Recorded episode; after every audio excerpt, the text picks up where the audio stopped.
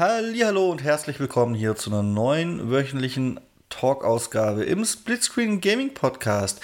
Mein Name ist Michael und an meiner Seite der Mensch, auf den ihr und ich schon die ganze Zeit gewartet haben, weil wir endlich alle erfahren wollen. Ich nehme nur deswegen diese Aufgabe aus, ob er sich schon Amazon Luna Controller bestellt hat, weil er jeden Scheiß mitnimmt. Hallo Rüdiger. hallo Michael, hallo liebe Zuhörer, hallo ihr Cloud-Nutzer da draußen.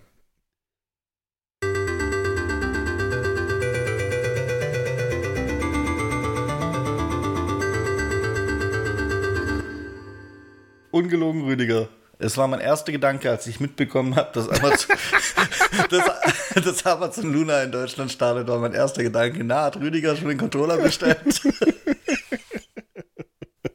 Ja, du bringst mir auf Ideen. Eine hatte ich tatsächlich nicht vor, aber im Prinzip müssen wir den ja mal testen, oder? Naja, also du als Mr. Cloud Gaming Test äh, Dummy hier im Podcast. ja, auf jeden Fall. ich. Ja, dann, dann machen wir das doch live. Jetzt kaufen. Gibt es da mehrere oder gibt es da bloß Ohren? Nicht, dass jetzt. Äh, also, ich weiß nicht, ob die auch schon mit mehreren Farben anfangen oder so. Ich gehe davon aus, dass es nur einen gibt. Ähm, Luna Controller. Ja, Rüdiger, okay, Amazon gesponsert. Luna ist gestartet und da habe ich tatsächlich schon mit einem Auge drauf geschielt, weil es würde ja ein zukünftiges Ubisoft Plus Abo auf der Konsole wenn es so gehandhabt wird wie überall, also dass man das auf allen Plattformen hat, also basically Luna und PC momentan, würde es das ja nochmal attraktiver machen. Äh, definitiv. Also, warum hat es eigentlich so lange gedauert, bis es nach Deutschland käme, ist, Michael? Und mein Controller wird morgen geliefert. Ich erfülle deine Wünsche also doch immer so schnell wie es geht. Ja, Mensch. Dann ist ja der Google Stadia Controller bald nicht mehr so allein im Schrank. Ähm, Ach, den kann man am PC mit, mit Blauzahn nutzen. Ich Hat, äh, könnte mir vorstellen, dass Amazon halt ein bisschen vorsichtiger und bedachter vorgeht als Google, die es einfach weltweit rausgeworfen haben und das hat halt überhaupt kein Drive gehabt. Vielleicht haben die erstmal im Heimatmarkt getestet, ob sich's für sie denn irgendwie rentieren könnte. Grundsätzlich haben sie wahrscheinlich auch einen längeren Atem als Google, was sowas angeht. Das muss man ihnen ja lassen, auch wenn ihre Gaming-Erfolge bisher nicht so durchschlagend waren. Ähm, und deswegen haben die erstmal angetestet, einen großen Zeh ins Wasser gestreckt, haben gemerkt, ist schon ganz schön kalt, lassen wir uns Zeit und jetzt kommen halt weitere ja. Länder dazu. Und haben dabei aber auch festgestellt, ja, wir geben dem zumindest eine Chance und ähm, wollen nicht äh, Stadia 2.0 werden. Also ist dann in dem kalten Wasser auch keine Piranhas, deswegen macht man das jetzt. Ja, keine Piranhas, vielleicht ein paar Schnecken in den Pool gefallen oder so, aber. ja. Ja, wir finden tatsächlich Ubisoft Plus, also die gute Nachricht ist ja, dass Amazon Prime-Abonnenten das ja einfach nutzen können. Ach ja, Rüdiger, also aber du musst. Nein, ich finde das okay. Ach, hast du mal, ich habe mal reingeguckt aus Neugier, weil ich das auch gelesen habe. Was kann man dann als Amazon Prime-Abonnent nutzen? Ich meine, dass der Service an sich kostenlos ist, das war ja auch bei Google Stadia gegeben. Ja, und selbstverständlich, als, da, also, dass ich die Plattform nutzen kann, ist ja, ist irgendwie erscheint mir das tatsächlich selbstverständlich. Das Einzige, was Prime-Abonnenten wirklich, wirklich kriegen, sind vier Spiele und die sind nicht gut komische Mega Man Collection und das, das, das war eigentlich das Nennenswerte schon, was mir auch annähernd was sagt.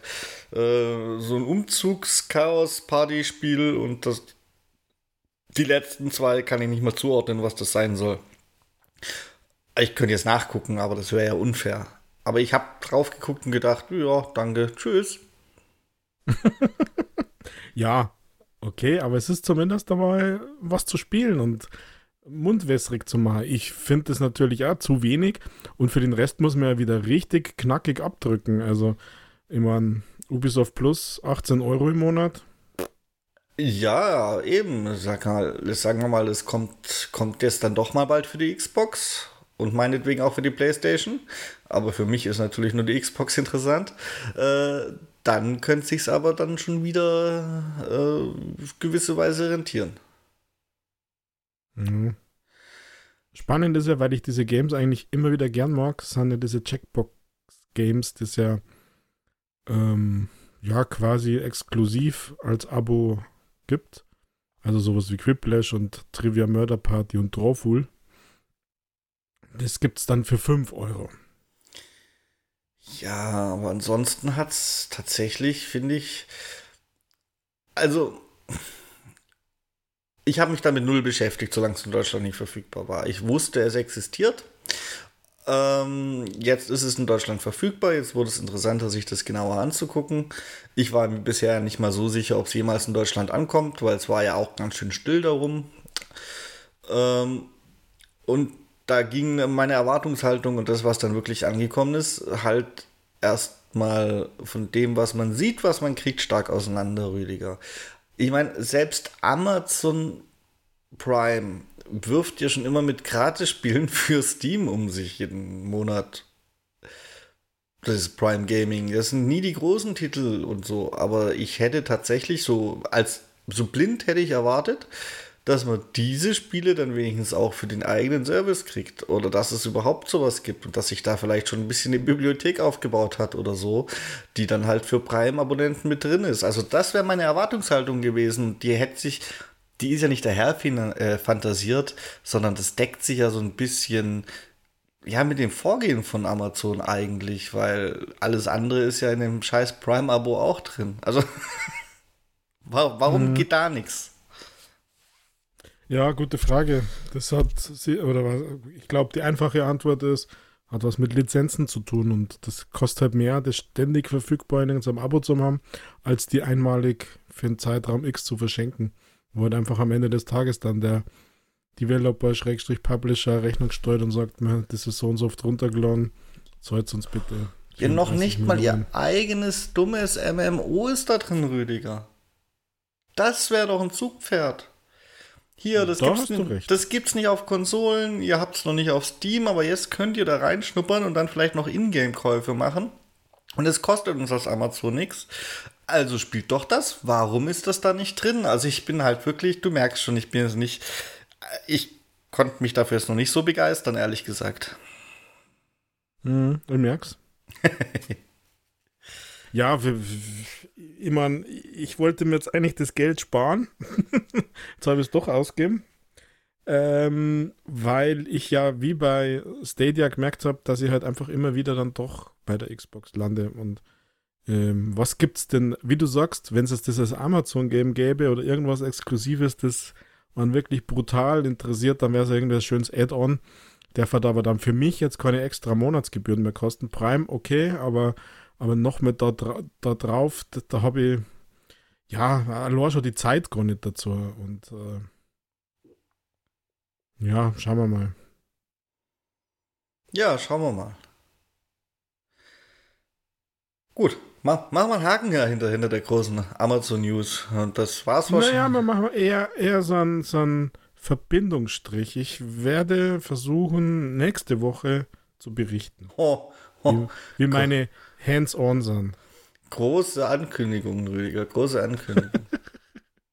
ja, die schaffe ich schon. Jetzt bin ich, jetzt bin ich richtig gespannt. Naja, ich werde jetzt kein Ubisoft Plus Abo abschließen, aber äh, schauen wir mal. Ich, ich weiß ja ehrlich, also ich bin auch zu wenig drin im Thema, aber brauche ich denn so einen komischen Fire TV oder so einen komischen Stick, dass ich das auf dem Fernseher spielen kann? Oder kann ich das dann nur auf Kleingeräten spulen wie Mobiles und PCs. Du kannst es auf Fire TV spielen, das weiß ich zufällig. Und das ist wirklich ein Zufall. Und beim Mobile wird es tatsächlich schon äh, crazy. Weil ich weiß nicht, wie es auf dem iPhone bei dir sein wird. Aber bei mir, ich habe ja eine Grundneugier habe ich schon. Hatte mir kurz überlegt, ob ich äh, meinen Razer Kishi nehmen soll und damit mal irgendein Spiel starten. Von diesen vier Superspielen. Ähm, und habe festgestellt, es gibt für Android noch nicht mal eine wirkliche App, Rüdiger. Das, was die, das ist eben, da wird es nämlich schon crazy und relativ billig.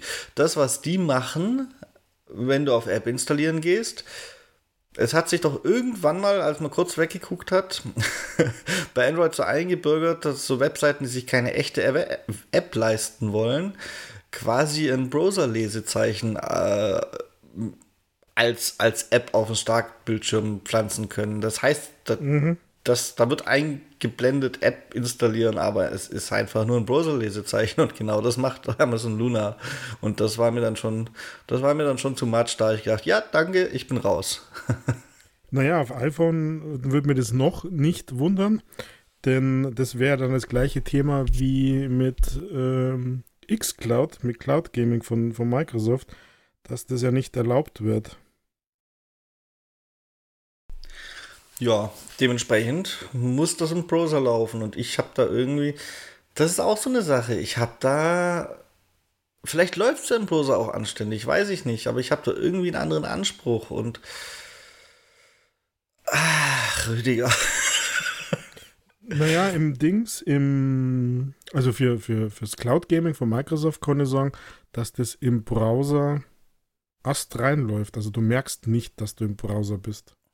Ja, aber es ist, es ist, es ist nicht welcoming. Es begrüßt mich nicht. Es, es breitet nicht die Arme aus und will mich in selbige schließen. Es ist einfach nur da und sagt, Blah. also, nein. Ja, ich konnte es ein bisschen nachvollziehen, aber nicht viel, weil ich ja auf dem, im iOS unterwegs bin. Ähm, wenn du das aber einmal gemacht hast und es schaut wirklich aus wie App, das ist jetzt bei, bei Cloud Gaming genauso, ähm, das funktioniert aber so, als wenn es eine App wäre. Also das hat Microsoft mit, mit Cloud Gaming richtig gut hingebracht. Also weiß ich nicht, keine Ahnung, ob das jetzt bei Luna ähnlich ist. Also auf iOS im Store, ich habe gerade live geschaut, da gibt es eine App, die heißt Luna Controller. Und ähm, das schaut aus, als ob man da mit dem Handy als Controller spielen kann mit Touch-Eingaben und so weiter. Ähm, aber so eine richtige Luna-App habe ich jetzt auch nicht gesehen. Keine Ahnung, wie gesagt. Ja, muss er deine Erwartungen erfüllen und, und schauen wir mal. Ja, genau. Und das tut es bisher so überhaupt nicht. Aber ja, ich bin eh nicht der größte Amazon-Freund, von dem ist mir das auch egal. Habe ich, hab ich immerhin keinen Grund, es zu werden. ja, das, also ich habe es vorher gerade gesagt, ich merke halt bei mir, dass das zwar einmal nett ist, Dinge auszuprobieren, aber am Ende des Tages lande ich halt immer wieder direkt an der Box. Also selbst Cloud Gaming auf, der, auf dem Handy, das ist halt nur für ein Spiel, und das habe ich jetzt auch schon Zeit lang nicht mehr gespielt, habe ich mal gefunden. Ansonsten ist es einfach nur Neugierde, einfach mal ein bisschen rumstreifen, aber was auch nicht. Ich bin da nicht mehr so flexibel oder das stimmt eigentlich gar nicht. Ich, ich finde mich halt immer wieder dann äh, an dem klassischen Setting, an dem klassischen Setup. Konsole, Fernseher, Schrägstrich Monitor, Controller in der Hand. Füße hoch auf der Couch. Ja, Rüdiger, das klassische Setup hat sich übrigens auch leicht verändert, minimalstens aber nur, aber das hat mich heute schon angenehm überrascht. Das Xbox Dashboard hat eine Art Mini-Update erhalten, das wahrscheinlich, wie es komischerweise seit neuestem manchmal ist, noch gar nicht jeder hat und das auch nicht als Update eingespielt wurde, sondern so mehr die Hintergrunddienste betrifft. Aber die Suche auf der Xbox hat sich verbessert, Rüdiger. Die Suche mhm. hat sich verbessert.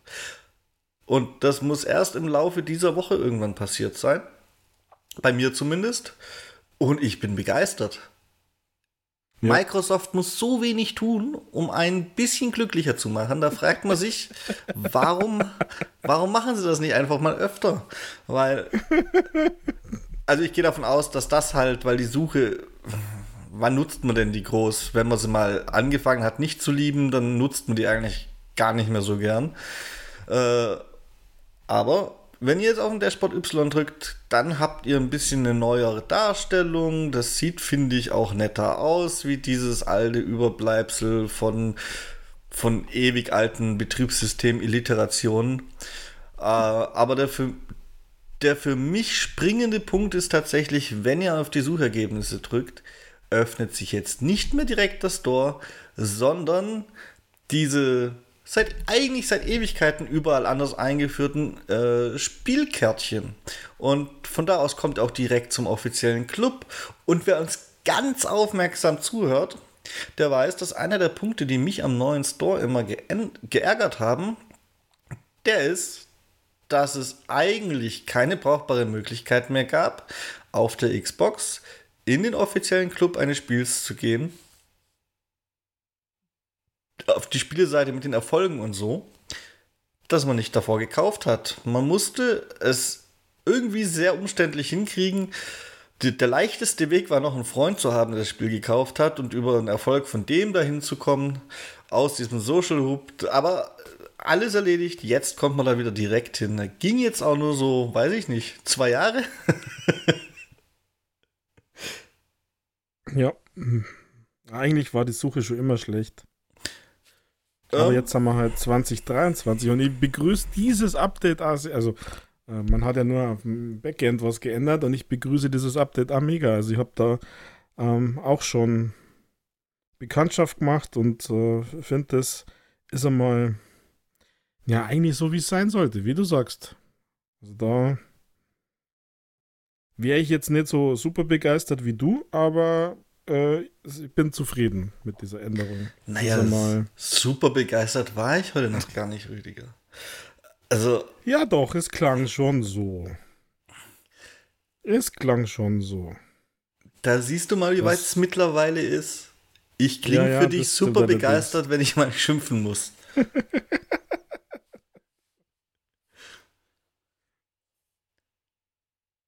Ah, was, was hat denn dich diese Woche super begeistert, Rüdiger? Jetzt bin ich gespannt. Naja, äh, begeistert. Begeistert habe ich festgestellt, dass wir wahrscheinlich kein Lego-DLC für Forza kriegen, oder? Wenn es jetzt das Standalone Lego-Game hm, gibt. Naja. Von Duke 2K. Dass eh immer nur zwei DLCs gibt, ist das jetzt ja nicht die ganz große Überraschung, aber ich ich habe mir das angeguckt und habe mir gedacht, so awesome sieht das nicht aus, Rüdiger. Und noch Ticken davor habe ich mir gedacht, ach du Scheiße, Lego-Preise, Lego, Lego-Steine, 2K. 2K und was da an möglichen Ingame-Käufen denkbar ist. Holy moly. Da musst du dir dann halt, weiß ich nicht, wahrscheinlich an irgendeinem Glücksspielautomat deinen nächsten Baustein erspielen äh, für nur 5 Euro Echtgeldeinsatz pro Drehung. Und die Drop-Chance, dass du den kriegst, den du willst, die beträgt irgendwie 0,001 Ja, ich glaube, die machen das anders. Du musst einfach, um irgendwas zu kriegen, musst du in einen offiziellen, zertifizierten Lego-Store stationär gehen und ähm, irgendwas kaufen für mindestens 100 Euro. Und dann kriegst du einen Code zugeschickt, den du vorher, ähm, vorher den Kaufbeleg musst einreichen, dann kriegst du einen Code zugeschickt, um dann drei Bausteine für die Vorderachse zu kriegen. Galeria gefällt aber, das. aber nur die in Nürnberg, die weiter offen bleiben und in Fürth. Oder was Ansbach, egal. Naja, also diese Angst habe ich jetzt tatsächlich noch nicht gehabt, weil keine Ahnung, ob mir das überhaupt mal irgendwann interessiert. Weil ich, können, können, kann 2K Autorennen? Weil ich meine, äh, Funracer hin oder her oder Lego hin oder her, aber es muss ja doch irgendwie funktionieren. Man muss ja das irgendwie fahren können. Und ich erwarte mir, es soll ja ein, ein Open World Racer sein, so in diesem Lego-Welt. Ähm, erwarte ich mir ja schon, dass man es auch trotzdem ein Rennspiel bleibt und nicht bloß Lego. Naja, so grundsätzlich. Aber kann 2K so grundsätzlich, warum soll 2K das denn nicht können? Würden die ihre Sportspiele, und ein Rennspiel ist ein Sportspiel, die sie sonst machen, nicht mit einer Open World, die nur dafür da ist, ein Casino zu besuchen, zum Beispiel zugleistern, dann wären die ja wohl für die Fans der jeweiligen Sportart gar nicht so schlecht. Also warum sollen sie kein Autorennen hinkriegen?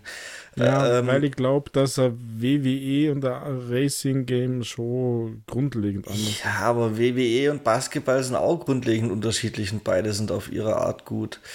Ähm, aber ich sehe halt, ich sehe halt tatsächlich, ja, nee, ich sehe Ungemach auf uns zukommen. Also bei, bei 2K denke ich mittlerweile grundsätzlich überhaupt nicht mehr drüber nach, ob es ein gutes Spiel werden könnte.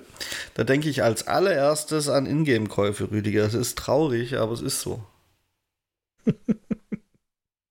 ja, ist wirklich traurig irgendwie. Also so weit ist es bei mir tatsächlich noch nicht. Doch, bei mir irgendwie schon. ähm, ansonsten sah es jetzt in dem Trailer, finde ich, aber auch nicht so super aus. Ja, es ist ein Funracer, aber irgendwie, weiß ich nicht, da hat nichts connected, Rüdiger. Aber vielleicht ist das ja auch mal eine negative Voreingenommenheit, weil es 2K ist. Deswegen bin ich da ein bisschen vorsichtig. Also ich persönlich, ich fand's, ich fand's nicht so awesome. Ja, dann kaufst du halt die Standard Edition und nicht die Awesome Edition. Ja, aber eine Awesome Edition ist, ist schon ein Casino-Besuch drin bestimmt. naja. Ja, aber wer trotzdem die Awesome Edition will, kann sie jetzt pre-ordern und ab 19. Mai spielen. Und das ist schon awesome, dass es nicht ein Jahr dauert oder later this year. Ja, dann machen wir gleich das nächste Fass auf, weil. Ui. Ui. Ja, also Fässchen. Also ich, ich will einfach das, das wöchentliche Thema vom Tisch haben, dass wir es mal früher abgehandelt ja. haben. Denn das jede Woche wiederkehrende Thema ist natürlich Activision Blizzard. Und im Zusammenhang damit muss ich sagen, wer leider nicht pre-ordern kann, sind PlayStation-Spieler. Arkanes tolles Vampirspiel. Komisch. Ja. Und da kam, ich weiß nicht, haben die einen unzufriedenen Angestellten oder warum sabotiert der Microsoft so? da kam diese Woche frisch zutage, dass eigentlich von Redfall äh, schon eine PlayStation 5 Version geplant war und angefangen wurde zu entwickeln und Microsoft hat das Ganze gestoppt mit mehr oder weniger den Worten, ja, jetzt geht es hier um Xbox und um äh, Cloud Gaming und um Game Pass und nicht, nicht mehr um PlayStation. und also das so zu droppen, während das Unternehmen gerade alles tut, um so darzustellen, als, als wäre man für Multiplattform und so. Also ich habe jetzt kein Problem damit. Ich meine, PlayStation hat genug Exklusivdinge, die, die, die werden auch nicht The Last of Us auf Xbox veröffentlichen plötzlich. Das ist, das ist nicht das Ding dahinter. Wobei es wünschenswert wäre, wenn es beide täten, ja, aber machen nicht beide, warum sollte Microsoft? Aber das in dieser Situation so zu droppen, da, da, mhm. da, will jemand einen neuen Job suchen, hatte ich das Gefühl. ja, vielleicht möchte er noch eine schöne, nette Abfindung, dass man ihm ein bisschen beschleunigt, seinen Weggang. Ja, aber es ist schon wirklich ungeschickt. Oder? Man kann natürlich auch sagen, ähm, vielleicht sind sie sich mittlerweile ja so sicher, dass das halt einfach so ein bisschen die Edge-Badge-Karte ist. Ich weiß nicht, versteht man bei dir drüben, was Edge-Badge hast? Äh, ja, Edge, also bei mir schon, Rüdiger. Ich weiß nur nicht, ob, ich weiß nur nicht, ob man das irgendwo in Hamburg noch versteht. Ja, also gibt es dafür Übersetzungen? Ich habe keine Ahnung. Also so ein bisschen, äh, wir zeigen es wir euch jetzt, wir haben das auch schon gemacht, was ihr mit uns macht, das machen wir jetzt mit euch auch. Und es gibt ja aber so diese Anzeichen in, der letzten, in den letzten Wochen, dass man ja quasi Sony es nicht mehr so leicht macht und das ist so der erste, der erste Mittelfinger und ähm, ja, irgendwie habe ich dann Spaßdruck. Klar, natürlich am meisten, weil wir Xbox-Spieler sind, ähm, aber geschäftspolitisch verstehe ich das dann auch, dass man sagt, okay, ähm, man macht das jetzt exklusiv, weil man hat ja ein bisschen weniger Exklusivs als jetzt die Konkurrenz vielleicht. Und deswegen konnte, war das schon nachvollziehbar. Aber es ist nett. Und der Zeitpunkt ist natürlich super spannend. Also definitiv.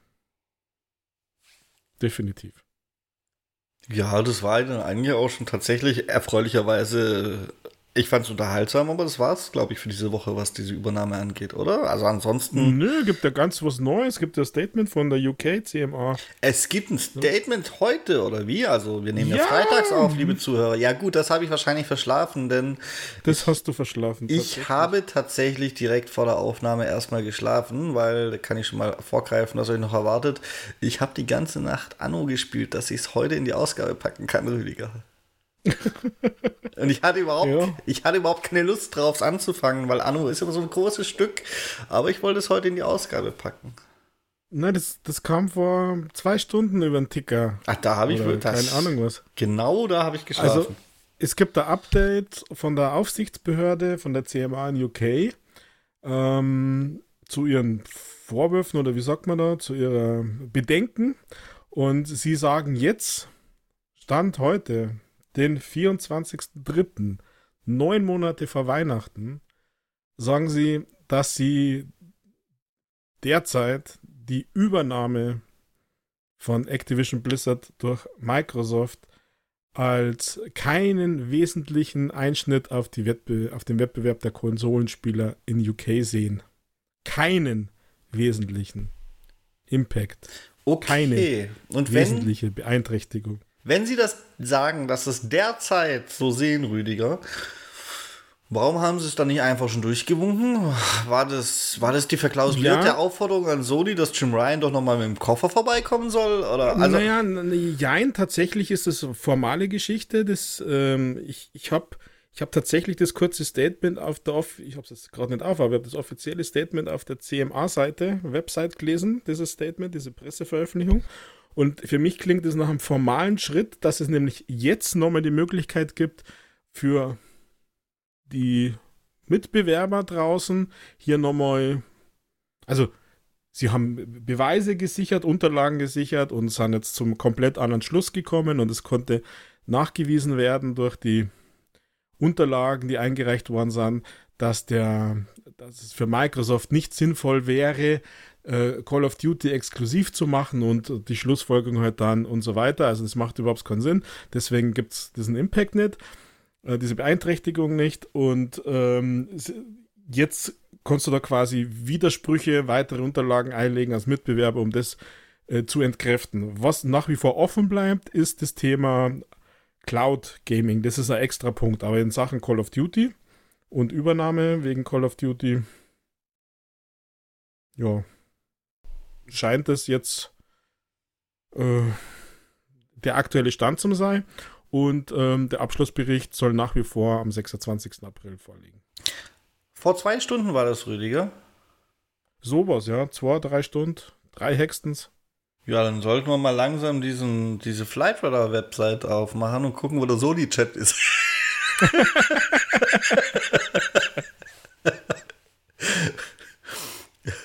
wenn es irgendein Flugzeug gibt, das, das vor zwei Stunden plötzlich, äh, egal welche Richtung es davor unterwegs war, plötzlich so einen richtigen Haken geschlagen hat und jetzt Richtung UK fliegt, dann wissen wir, da sitzt Jim Ryan drin.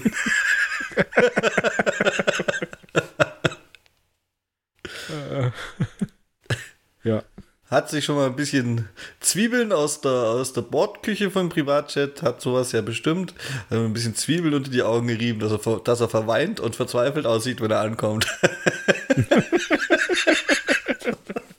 Entschuldigung, aber ich finde es halt nur lächerlich, aber das ist ja nett, dass sie den Mitbewerbern nochmal die Chance geben, ein weiteres Statement abzugeben. Ich weiß schon, wie das aussehen wird. Schade, dass Zwiebeln jetzt auch teurer werden. Weil der Verbrauch steigt. Oh je. Äh, ja, finde ich gut. Ja, wir befinden uns halt wirklich auf der Zielgeraden, ne? Man merkt ja. so langsam, Gott sei Dank. und und bei, bei also ich fühle mich ja so ein bisschen wohl bei dem Gedanken, dass äh, also man muss ja sagen, seine, seine Aufsichtsbehörde muss ja immer deutlich kritischer an die Sache rangehen, als jetzt das irgendwelche Lager und Fanbases und auch die Unternehmen machen. Und jetzt so ein bisschen im Nachgang betrachtet, waren sie halt natürlich im, im Worst-Case-Szenario und dass sie sie, ja, die Unterlagen angeschaut haben und dass sie auch in der Lage sind, ihre Meinung ja zu ändern, äh, quasi genau ins Gegenteil zu ändern. Das heißt, es geht ja scheinbar doch mit rechten Dingen zu. Ich freue mich schon auf den Call of Duty Trailer, der irgendwann in ein, zwei Monaten gedroppt wird, wo unterlegt wird mit der Musik Coming Home.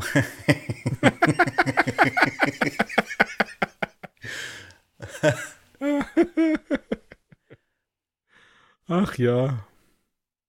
Ja. Ey, ich fände es durchaus passend und in Microsoft üblichen Tonfallen, Rüdiger. Also, wer Frühstückscerealien-Spots dreht für einen Controller, der kann auch Coming Home über Call of Duty legen.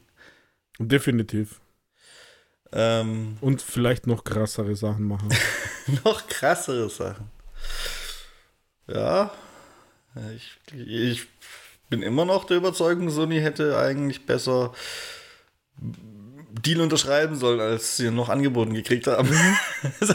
ja, vielleicht doch gut verhandeln, vielleicht doch noch das ein oder andere rausschlagen. Da wäre Microsoft sicher zu dem Zeitpunkt damals in der, in, im, ja, zu bewegen gewesen, vielleicht nur ein oder anderes Zugeständnis zu machen, was ja immer für Sony wichtig ist, keine Ahnung. Äh, aber jetzt, glaube ich, haben sie genau das Gegenteil erreicht. Also sowohl bei Activision Blizzard ähm, als bei Microsoft natürlich sowieso. Und bei jedem Gamer, der da Interesse auf diese Themen hat und der da versucht, so wenig Emotionen wie möglich drauf zu legen, erst recht. Also ich meine, ähm, das Verhalten, was da an den Takt liegt, war es. Wer, wer, sowas nötig hat, der kehrt dann am Ende des Tages ja nicht anders. Also ich bin jetzt kein anthroposophisch veranlagter Mensch, aber wie man in den Wald hineinruft, so schallt halt da zurück. Oder das Universum wird sich rächen, um jetzt im Anthroposophischen zu bleiben. Ah ja, ah ja. Aha. Ein Anthroposoph. ich bin mir nicht sicher, ob das das Richtige war, aber lassen wir mal so stehen. Ähm, was ich letzte Woche eigentlich tatsächlich besprechen wollte, aber dann vergessen habe, Rüdiger, The Last of Us, die TV-Serie ist vorbei. Hätten wir letzte Woche besprechen können. Du hast doch bestimmt auch schon zu Ende geguckt. Und Nein, hat er tatsächlich noch nicht. Hast du noch nicht? Du hast die Nö. noch nicht zu Ende geguckt. Was Nein, ist denn los mit dir, Rüdiger? Ja, weiß ich nicht. Also, äh, Real-Life-Geschichten. Ähm, ich hab, ich weiß gar nicht, bei welcher Folge ich bin. Und mich hat es dann ein bisschen genervt, dass ich halt einfach immer gern weiterschauen möchte. Da war noch nicht alles da. Ja, und schwuppdiwupp war die Staffel dann aus. Und ja, irgendwie bin ich noch nicht dazu gekommen, das aufzuholen. Ah. Also ich glaube, dass mir aber bloß zwei abgängen. Höchstens drei. Ja, eher zwei, würde ich sagen. Ich meine, höchstens drei bei einer Serie mit äh, neun Folgen ist ein neun. Drittel. Ja, ist ein Drittel, aber äh, zwei Drittel sind geschaut. Also. Was wäre denn dein Fazit zu dieser Serie, Rüdiger? Also von dem, was ich bisher gesehen habe, ist das ähm, eine 9 von 10. Eine 9 von 10 und das von dir. Das heißt mhm. ja eigentlich, bei allen anderen wäre es eine 10 von 10, aber du weigerst dich, um die Höchstwertung auszusprechen und deswegen sammelt, ist bei dir 9 von 10 eigentlich die Höchstwertung und mhm. Und Richtig. dementsprechend äh, hättest du auch gleich 10 von 10 sagen können, weil wir alle wissen, dass es bei dir. Tatsächlich Nein, also zögere ich nicht, auch eine 10 von 10 auszusprechen. Die kriegt The Last of Us bei mir aber nicht. Es ist tatsächlich bei mir auch nur eine 9 von 10 und das ist bei mir eben nicht die Höchstwertung. Bei mir geht die Skala bis 10. bei mir geht die Skala ab bis 10, aber dem muss man halt für dann das absolut Perfekte überlassen. Ach komm, siehst du genau, das ist der Punkt. Das absolut Perfekte, das es niemals geben wird, weil es könnte ja noch jemand besser machen, aber es Ich dachte, du bist perfekt, Michael. Na, 10 von 10. Ich bin, ich, also in meiner Wertung bin ich bestimmt eine 10 für 10. In deiner würde ich mich wundern, wenn ich bis 5 komme. ähm, aber The Last of Us fand ich, hat sehr stark angefangen. Ich fand die Charaktere gut, ohne das Spiel gespielt zu haben. Vielleicht fand ich sie gerade deswegen gut. Ich habe jetzt aber auch keinen Vergleich dazu ähm, ja, wie gut denn die so vom Spiel aus getroffen sind.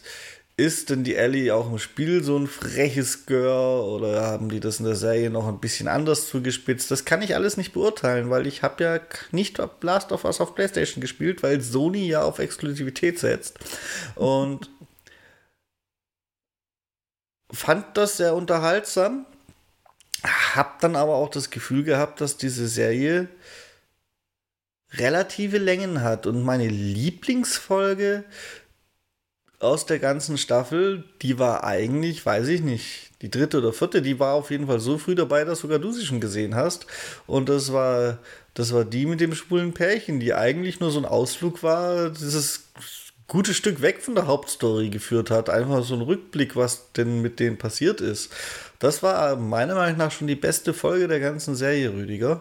Und dann dann kam halt nichts mehr. Es, es, ging nicht schlecht weiter, nicht falsch verstehen.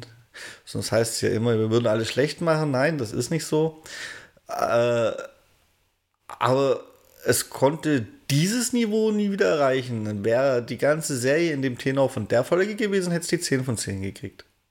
Naja, aber das finde ich jetzt irgendwie nicht ganz schlüssig, denn wenn du sagst, es hatte Längen, dann ist ja genau die Folge ein Beispiel dafür, dass es Längen hatte und in der ursprünglichen Story vielleicht ja, großes Wort, überflüssig gewesen wäre. Weil was war der Beitrag zur Originalstory von dieser Folge, die übrigens ich auch klasse fand. Kann ich nicht also, sagen. Da fehlt mir eben, da hätte mir gefehlt, dass du The Last of Us, du hast ja zumindest mal gekauft, äh, dann auch mal durchgespielt hättest. Weil genau bei solchen Punkten wird mich tatsächlich so rein persönlich, interessehalber interessieren. Vielleicht kann uns das jemand schreiben der nebenher PlayStation spielt und auch noch The Last of Us gespielt hat. Wie hat denn das Spiel solche Dinge behandelt? Hat es die einfach weggelassen? War da einfach der eine schwule Mann mitgekriegt, der hat seinen Partner mal verloren? Wurde das da auch so ausladend erzählt? Ich meine, so ausladend kann es nicht erzählt worden sein. Das wäre ja, das wäre eine Zwischensequenz zu einer Stunde gewesen. da, wie ist denn das Spiel damit umgegangen? Also, das würde mich schon mal interessieren, tatsächlich. Ja, durchspielen ist halt einmal ein großes Wort, gell? ja, aber genau dafür wäre es in dem Fall mal interessant, mhm. weil ja, ja. ja, eben dieses und auch und auch die Rückblickfolge, die müsstest du auch schon gesehen haben, oder? Wo Ellie ihre komische beste Freundin da mit dem Einkaufszentrum und so. Äh, ist auch nicht so ganz glaubt, also mir nicht so ganz glaubt, das Spiel, die irgendwie überhaupt so behandelt hat. Ja, vielleicht ist auch die erste, die du nicht gesehen hast. Es gibt eine Folge, vermutlich ist es sogar eine, die du nicht gesehen hast, wird mir bewusst. Dann kommt auf dich noch eine Folge zu, da, da spoilere ich auch nichts. Das ist auch nochmal so eine Rückblickfolge, Rüdiger. Das zeigt ein bisschen Ellie, die sich daran erinnert, was halt mal war, bevor sie, bevor sie auf ihre Reise gegangen ist. Mhm. Ja, und dementsprechend, ja, die Folgen. Habe ich noch was vor dieses Wochenende? Die, die Folgen, die für mich, der das Spiel nicht gespielt hat, gefühlt am wenigsten mit dem Spiel zu tun haben, waren halt die besten. Mhm. Ja, weil ist das bei Spielen nicht ganz oft so? Dass es genau das dazwischen ist? Also bei den Filmen, die auf Spielen beruhen, Das ist genau das, was irgendjemand, irgendein Autor da hinzudichtet, ist jetzt vielleicht zu groß, aber in diesem Universum stattfinden lässt, das man in dem Spiel nicht macht, weil es ist doch tatsächlich, also wenn du jetzt gerade diese Episode 3, ich glaube, das war 3, anspielst, sowas kannst du in einem Spiel ja nicht wirklich, wie willst du das denn einfangen, außer durch einen dreistündigen Trailer? Dann machen sie es so wie dieses eine Dings-Game da, wo das ja war, wo du zwischendrin ist ja voll, ach Mann. Was war denn das gleich wieder? Das mit das übersinnlichen Kräften. Nein, das meine ich gar nicht, sondern. Ah, aber so äh, könnte man es zum Beispiel von, machen. Das Vorgänger von Control. Wer, wie, wie hieß denn das Game? Das Weiße, das ist halt so weißes. Den weißen Touch. Da konntest du ja zwischen, zwischen deinen Levels konntest du ja ganze, ganze Episoden, eine ganze Folge, Serie, äh, Real Life Action Dingsbums anschauen, der quasi die Story erzählt. Und das, glaube ich, kommt. Quantum Break und das Konzept ja. fand ich so geil und ich habe es trotzdem nie durchgespielt. Quantum Break, genau, Quantum Break, das war's. Ähm, und äh, ich glaube, da treffen halt zwei Welten aufeinander und wenn du, wenn du quasi starke Charaktere hast, was der Last, Last of Us in dem Game hat und so viel habe ich gespielt, dass da die Charaktere auch wirklich sehr, sehr gut äh, waren, ausgezeichnet oder, oder äh, ausdefiniert waren. Und wenn du die dann quasi mit dieser vermeintlichen künstlerischen Freiheit eben in so eine Serie reinbringst oder in einen Film, dann glaube ich, kann, kann da was Gutes werden. Und die haben halt einfach einen guten Autor gehabt. Aber ja, ich bin auch gespannt. Ich, ich hoffe, da kriegen wir, da kriegen wir Infos äh, raus oder müssen wir ein bisschen recherchieren, äh, wie da die Meinung ist von denen, die das Spiel durchgespielt haben. Also Episode 3 konnte ich mir in einem Game halt überhaupt nicht vorstellen. Ja, was heißt recherchieren? Ihr schreibt uns einfach gamingpodcast.splitscreen.gmail.com So, Rüdiger, fertig recherchiert. so funktioniert das heute. Ja, wir nutzen unsere AI da draußen, oder? Ach ja. Sag nicht das AI-Wort, sonst hole ich Bing dazu. Naja, solange du nicht Ubisoft dazu hörst bei AI.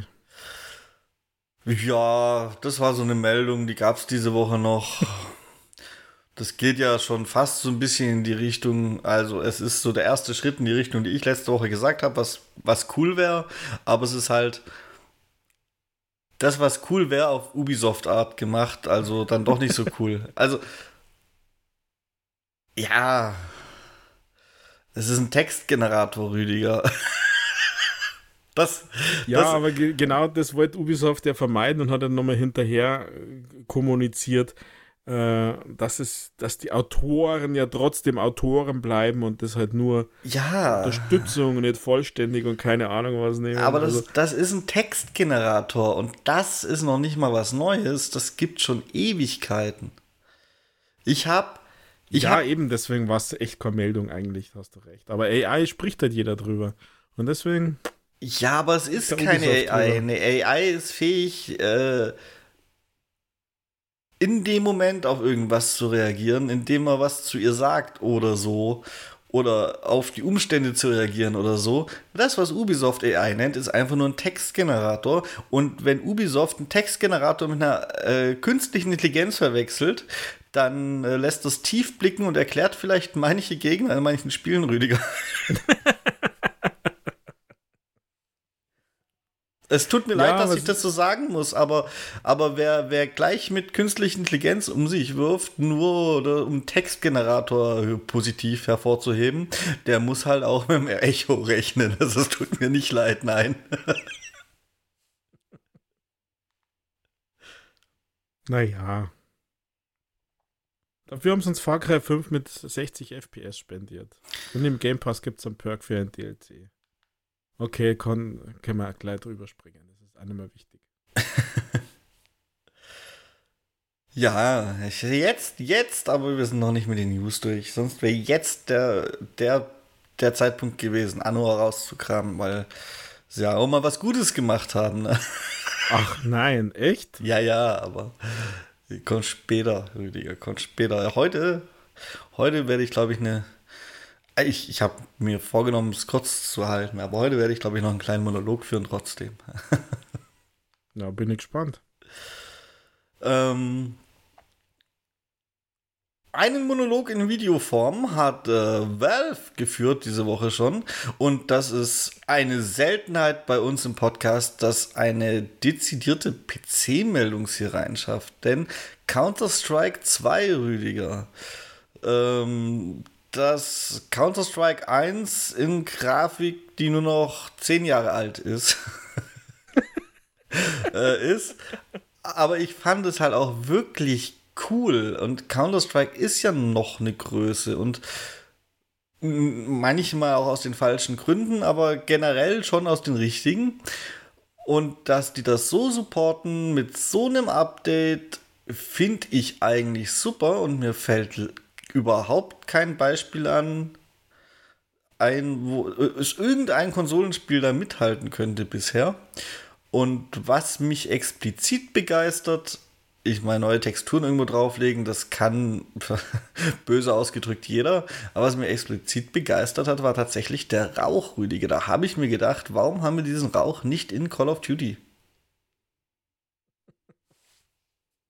Tja, gute Frage. Weiß ich nicht, warum wir den Rauch nicht haben. Also, äh, ich, bin, ich bin ja am Ende dann gespannt, ob sie sich mit diesem Counter-Strike 2 wirklich einen Gefallen tun oder ob sie es nicht einfach ausgehalten hätten, dass es keinen neuen, neue Version gibt. Gedatete Version oder was auch immer. wenn man Weil die Vergleichsbilder sieht, dann ist es schon hässlich. Ja doch ein Mythos. Na, ich glaube nicht, dass sie einen Mythos verlieren. Ich glaube halt, dass sich Leute, die sich seit 20 Jahren keinen neuen PC gekauft haben, jetzt mal einen neuen PC kaufen müssen. Aber es tut ein 10 Jahre Alter, das passt schon. Brauchen wir noch keine Nvidia GeForce RTX irgendwas. Da reicht, da reicht noch was Älteres. Dementsprechend, jo, dementsprechend bleibt sich das, äh, was die Anforderungen angeht, treu und sieht halt mal halbwegs zeitgemäß aus. Es ist ja, es ist, die verlieren deswegen doch keinen Mythos. Oh, da bin ich mir nicht so sicher. Ob da die Kundschaft nicht ganz schnell also ich weiß nicht, ich, um Gottes Willen, ich gönne es ihnen ja auch, wenn das, wenn das alles gut läuft und, und keine Ahnung was, ich weiß es ja nicht. Ich habe da gar keine Indizien dafür oder gar keinen äh, ich glaube keine Hinweise, dass das ein Mist wird, aber ähm, das hat schon einen Grund, warum sie so lange braucht haben, um eine zweite Version rauszubringen. Ja, weil es Valve ist und Valve ist faul und Steam ist auch. Äh, ich meine, man sieht es ja schon an Steam. Steam ist Steam, also die Plattform Steam, die ist ja für manche Dinge seit gefühlten 100 Jahren in der Kritik und es ändert sich einfach nichts und wenn sich überhaupt mal was ändert, dann, wenn es zu eng wird, durch einen Epic Game Store. Aber bis jetzt ja noch nicht mal dadurch, was manche Dinge angeht. Und bei Counter-Strike war das meiner Meinung nach, so würde ich das interpretieren, ganz ähnlich, Rüdiger. Die haben deswegen so lange gebraucht, weil sie es nicht mussten, weil sie der unangefachtene Platzhirsch waren, was äh, E-Sport-fähige Spiele, die auch auf dem Toaster laufen, angeht. Und jetzt hat sich was geändert.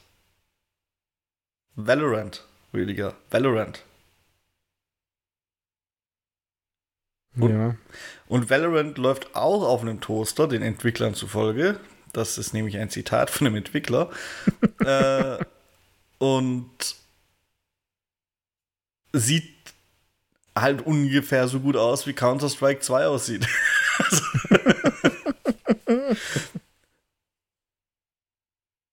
Naja, wenn es ein Xbox Series S Toaster ist, glaube ich, dass es drauf läuft, ja. ja, also ich, ich, ich glaube, die mussten schon und die haben bisher nichts gemacht, weil sie nicht mussten und nicht um ihren Mythos zu schützen. Das ist meine, meine negativere Auslegung der Sache, aber du kannst mir halt wahrscheinlich auch nicht wirklich widersprechen, dass Valve faul ist. Ja, da weiß ich nicht, aber keine Ahnung. Also es gibt schon immer aus meiner Distanz, die ich zu diesem Unternehmen habe, ähm, kann ich schon sagen, es gibt schon, habe ich schon festgestellt, die ein oder andere Entscheidung äh, oder Nicht-Entscheidung, die man nicht nachvollziehen kann. Und äh, wenn das jetzt faul ist, okay, ich hätte das nicht, Wort nicht benutzt, aber ja, das ist halt vielleicht ihr eigener Standard. Also, die sind halt so, wie sie sind. Ich glaube übrigens, dass es äh, keinen abschreckt, um auf deinen dein Gedanken nochmal noch mal einzugehen. Ich glaube, die, die richtig tief drin sind in, der, in dieser Gaming-Thematik und das jetzt so mitbekommen haben, Counter-Strike 2 und so, weil das musst du auch erstmal mitbekommen. Die finden es gut, weil Rauch und so. Und für die, die es nicht so richtig mitbekommen haben, ist es ja, das ist dann halt irgendwann da. Das ist ja einfach nur ein Update für CSGO. Da ändert sich das Desktop-Icon und die denken sich, ja Mensch, ein Update. Hatten wir ja schon zehn Jahre nicht mehr. Cool. Also. ja. Ja, aber vielleicht ist das ja dann, empfinden sie es ja als Verarschung. Na, glaube ich, glaube ich nicht, Rüdiger. Es ist, es ist ja nicht, es ist ja nicht der, der Overwatch-Way der Dinge, dass man viel ankündigt, wenig bringt und, und da dann eine 2 drauf klatscht und, und den Leuten quasi noch Dinge wegnimmt im Sinne von, ihr bekommt jetzt keine Skins mehr durch Lootboxen, ihr müsst euch einen verkackten Battle Pass kaufen, den ihr nicht erspielen könnt, sondern es ist es, es bleibt ja im, im Grunde gleich und sieht einfach nur besser aus. Und kriegt ein minimales Plus an Features. Also ja. Blut, das in die richtige Richtung spritzt, das haben sie noch. Das ist die zweite große Sache, Rüdiger. Das, da habe ich mir schon gedacht. ja. Spritzt in Richtung Sony, oder? Und wann kommt es für Konsole? Das habe ich mir auch gedacht. Das wäre jetzt doch nochmal der, der, der, aber. Ja, der Zeitpunkt, faul aber sie sind, ja genau, aber sie sind faul. Genau das wäre das Ende meines Satzes gewesen. Und ich glaube, zu sie sind faul kommt noch dazu, dass CSGO auf der Xbox 360 halt Ah, kein großer Erfolg war, aber es muss auch richtig schlimm gewesen sein. Sie können es ja noch mal in gut versuchen jetzt, aber warum? Also Valorant, Valorant soll es auf der Xbox geben. Das wäre noch, die sind noch hip. Ich glaube nicht, dass man mit Counter-Strike 2 jetzt nochmal jemand von der Konsole so eine, so eine Playerbase, dass sich so eine Entwicklung auch lohnt, äh, zu Counter-Strike holen würde. Das haben sie verschlafen. Da hätten sie es auf der 360 richtig machen müssen. Naja, haben wir das auch abgehakt, Rüdiger. Hast du noch irgendeine Meldung, über die du sprechen möchtest diese Woche? Ja, ich bin schon an in mich gehen. Äh, mir fällt so jetzt da gerade nichts Großes mehr ein. Und ich habe jetzt so lange über Counter-Strike geredet, dass ich im ja. Hintergrund vergessen habe, auf meinem äh, Notizzettel weiterzulesen, ob ich mir noch irgendwas notiert hatte, Rüdiger, tatsächlich. Ich habe einfach vergessen, voranzu, voranzuschreiten und weiterzudenken. Das ist äh, ein bisschen ein Problem. Aber wir wissen jetzt, wann äh, das Gollum-Spiel rauskommt, das ist vielleicht neu. Äh, zumindest habe ich es erst heute mitgekriegt. Und zwar am 25. Mai schon, Rüdiger. Und scheinbar mhm. gibt es auch ein neues, längeres Gameplay-Video. Über das kann ich aber noch nicht reden, weil, wie heute schon mal gesagt, ich habe geschlafen. Ja, zumindest zu einer Zeit, wo andere wach sind. ja, aber dafür war ich ja zu einer Zeit wach und habe für diesen Podcast gearbeitet, als du, Fauli, einfach geschlafen hast, anstatt für Quality Content zu sorgen.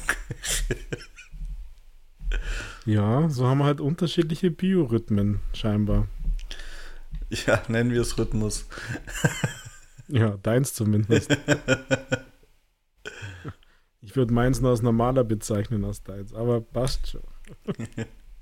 ja, vielleicht eine, eine, Nachricht, die mir jetzt irgendwie nicht überrascht hat, aber nochmal bestätigt. Ähm, Microsofts Phil Spencer hat nochmal bestätigt, dass sie spätestens nächstes Jahr einen Mobile Store an den Start bringen wollen. Ach, war das diese Woche Google erst? Und Apples. Ja, das war erst diese Woche. Es läuft ja die GDC und ich glaube, im Rahmen dessen wurde mit der Financial Times gesprochen. Das können wir eigentlich oh. gleich verknüpfen mit äh, Mighty Doom äh, Release, Rüdiger, weil das ist ja ein Mobile Game. Und das, ja. das kann ich in einem Satz miteinander verknüpfen und dir deutlich machen, was ich davon halte. Aber danach kannst du mir sagen, warum ich falsch liege. Es ist Weiß wieder nicht, ein Xbox Mobile Spiel, weil es ist ein Bethesda, ja. Also es kommt so aus dem Dunstkreis von Bethesda, sagen wir so. Und das hat wieder keine Erfolge. Und die haben vor Ewigkeiten groß gesagt, soll es auf jeder Plattform geben. Und dann ist es schon wieder, nicht mal in ihren eigenen Spielen gibt es Erfolge. Und das zeigt mir, wie ernst sie die ganze Geschichte nehmen. Und das zeigt mir, wie sie dahinter stehen und wie gut sie es durchziehen. Und nicht, nicht mehr erwarte ich von einem Xbox Mobile Store. Jetzt darfst du. Äh, jein, also beim, beim Mobile Store würde der heftigst widersprechen. Ähm, bei, dem, bei dem Game bin ich enttäuscht. Also, dass es keine Achievements hat, finde ich jetzt kacke, aber äh, okay. Was aber richtig, was richtig kacke ist, dass sie nicht einmal ihr eigenes Netzwerk unterstützen. Also kein Xbox Live. Also man hätte doch wenigstens dann auf Xbox Live Speicherstand, Synchronisierung, Freunde, vielleicht irgendwelche Listen miteinander vergleichen können und so weiter. Dann nehmen sie das Google, wie heißt das? Google Gameplay Dingsbums oder, oder das Game Center auf Apple. Also das ist wirklich, wirklich schwach. Und ich muss sagen, ich bin auch ein bisschen jetzt nicht von diesem Comic-Stil, der ist mir jetzt ehrlich gesagt noch ein bisschen wurscht, aber ich habe das geöffnet und ich dachte mir, habe ich auf die richtige App gedrückt oder ist jetzt Gears Pop wieder zurück? Der schaut ja wohl sowas von identisch aus. Ähm, hat ja irgendwie der gleiche gemacht, aber also das, das ist so, weiß ich nicht. Das ist nicht im Jetzt, habe ich den Eindruck. Also mit allem drum und dran dann. Also ich finde die, die Spiele, die irgendwie dann, dann tatsächlich irgendwie okay, aber wird mir, ja, ich habe seit, seit dem Release zwei Tage mal kurz reingeschaut und seitdem nicht mehr geöffnet, weil ich mir dann tatsächlich cool finde, dass es eine Einhand, Einfinger-Steuerung hat. Auf der anderen Seite liegt an mir vielleicht, aber auf der anderen Seite ist es so ungenau zu steuern, finde ich, da zwischen den, gerade beim Endgegner, bei diesem ersten, da habe ich schon Probleme gehabt, äh, hier zwischen die Schüsse auszuweichen. Ähm, Wirklich? Dadurch zu. Ja, das, ich weiß nicht, mein Daumen macht das einfach nicht mit. Also, und anders will ich die Spur ja nicht spulen. Ich will da nicht in der einer Hand das Handy halten und mit der anderen mit dem Zeigefinger hier da das nervt mir. Also für mich ist das. Und ich habe beide Versionen ausprobiert, also sowohl auf dem Androiden als auch auf dem Apfel. Also äh, es, es, fühlt sich beides gleich und das ist zumindest die gute Nachricht. Also ich habe äh, einen, Anlauf, einen, einen Durchlauf habe ich komplett durchgekriegt, Rüdiger. Und ich ja, habe es auch was? nur in den ersten zwei Tagen aufgehabt. Und seitdem hat es mir bewiesen, dass es jedes Klischee eines Mobile Games äh, erfüllt, weil es hat mich 384.000 Mal per Push-Benachrichtigung gebeten, ich soll doch bitte meinen Scheiß aus dem Lager abholen, weil es ist langsam voll. Ja, da, da, bin ich halt vorsichtiger beim Start und ähm, durch die ganzen Benachrichtigungen gleich ablehnen, gleich die kleinen. Im Sinne der Berichterstattung, Rüdiger, kann ich das ja gar nicht. Naja, ich möchte, da, klar, ich möchte diese Erfahrung ja teilen können. ja, dann hat Rast aber kein Mitleid kriegen. Nein, ich möchte, ich möchte diese Erfahrung ja teilen können. Ich meine, Android hat die ganzen Werkzeuge ja auch mittlerweile, die das iPhone da hat. Da ist wirklich nicht mehr ein Unterschied. Aber ich gehe ja von dem Nutzer aus und der Nutzer, der sagt in der Regel erstmal ja. ja, der Nutzer schon. Ich sage immer in der Regel erst nein, um dann hinterher festzustellen, dann funktioniert die Hälfte nicht. Und dann wird die App deinstalliert, wenn die dann nämlich nicht funktioniert. Das ist auf Android fast schlimmer. Aber jede App, die gleich beim Start fragt, erlauben Sie Benachrichtigung zu schicken, ist doch sofort klar, was da passiert. Dass du, dass du in 24 Stunden 117 Benachrichtigungen kriegst und sorry, einfach nein. Ich bin der Chef von meinem Handy, von meinem Mobile Phone und damit von den installierten Apps und ich will entscheiden, wann ich in die App reinschaue und irgendwas aus dem Lager abhole. Und nicht die Benachrichtigung. Einfach, mein einfach. Smartphone wäre deine persönliche Hölle, Rüdiger. Also ich habe Ja, das so, glaube ich. Ich, ich habe vorher so drei, vier Stunden geschlafen. Ich, ich schwöre, ich habe mindestens 20 Benachrichtigungen gehabt, als ich aufgewacht bin. ja, das, das, das mag ja sein, aber ich, hab, äh, ich, ich bin nicht so tief drin beim aktuellen Android-Betriebssystem. Ähm, auf dem iPhone gibt es so diese Funktion, die nennen sie Fokus wo du unterschiedliche, ich sage mal, Szenarien einstellen kannst, wo du gerade bist. Und dann kannst du auch sagen, was mit Benachrichtigungen passiert. Und das habe ich für mich konfiguriert. Äh, und es gibt zum Beispiel auch einen Punkt, und das habe ich meistens untertags an, ähm, dass ich quasi die Benachrichtigungen nur einmal in der Stunde, und diese Stunde ist frei konfigurierbar, bei mir ist eine Stunde, dass ich quasi Benachrichtigungen nur einmal pro Stunde gemeldet kriege ähm, und, und sowas. Ähm, aber ja, also wie gesagt, jede App, die von gleich beim Start, also wirklich gleich beim Start sowas fordert, ähm, ist mir schon unsympathisch. Die ist schon kurz davor, dass deinstalliert wird. Und das ist mir bei diesem auch nicht anders gewesen. Und als ich dann gesehen habe, dass hier so komische Blitze mit was, was 30, 35 steht, dann war mir klar, dass wir werden keine Freunde werden wo du immer fünf Energie aufwenden musst, um ein Spiel zu spielen, oder ist das so? Ja, ja, das ist so. Und also, das ist äh, halt auch eins dieser Klischees. Ähm. Ja, genau, genau. Aber so, sowas einfach, einfach nein. Ich muss auch sagen, ich habe es tatsächlich, also nicht, dass du denkst, ja, natürlich ist er einmal durch, der hatte so viel mehr gespielt als ich. Nee, ich habe ich habe nicht einmal äh, die Energie ausgehabt oder so. Also ich habe es wirklich wenig gespielt in diesen zwei Tagen. Ich wollte es mir nur angucken. Und ja, Rüdiger. Aber exakt deswegen erwarte ich nichts von diesem Microsoft Mobile Store. Weil was ich mir ja, als, was ich mir als äh, Xbox Mobile Store Kunde erwarten würde, dass die überhaupt eine Chance haben, dass ich meine Spiele nicht mehr im Google Play Store lade. Also die wenigen, die ich überhaupt auf dem Handy spiele, muss man dazu sagen. Deswegen, ich bin eh nicht die Zielgruppe. Aber ich könnte sie werden, wenn sie meine Wünsche erfüllen. Weil, also, ich würde mir erwarten, weißt du, es ist ja ein Schritt vom im System integrierten Google Play Store, der ja auch an vielen Sachen an vielen Punkten Sinn ergibt. Ich nutze auch nicht den Samsung Galaxy Store, außer für deren eigene Apps, wo ich ihn halt für die Updates nutzen muss. Und der ist, der ist ja auch auf seine Art ins System integriert, aber nicht so gut wie der Google Play Store, weil er zu Android gehört. Ist einfach so. Und da muss man erstmal was bieten, dass ich als Nutzer von diesem Google Play Store weggehe.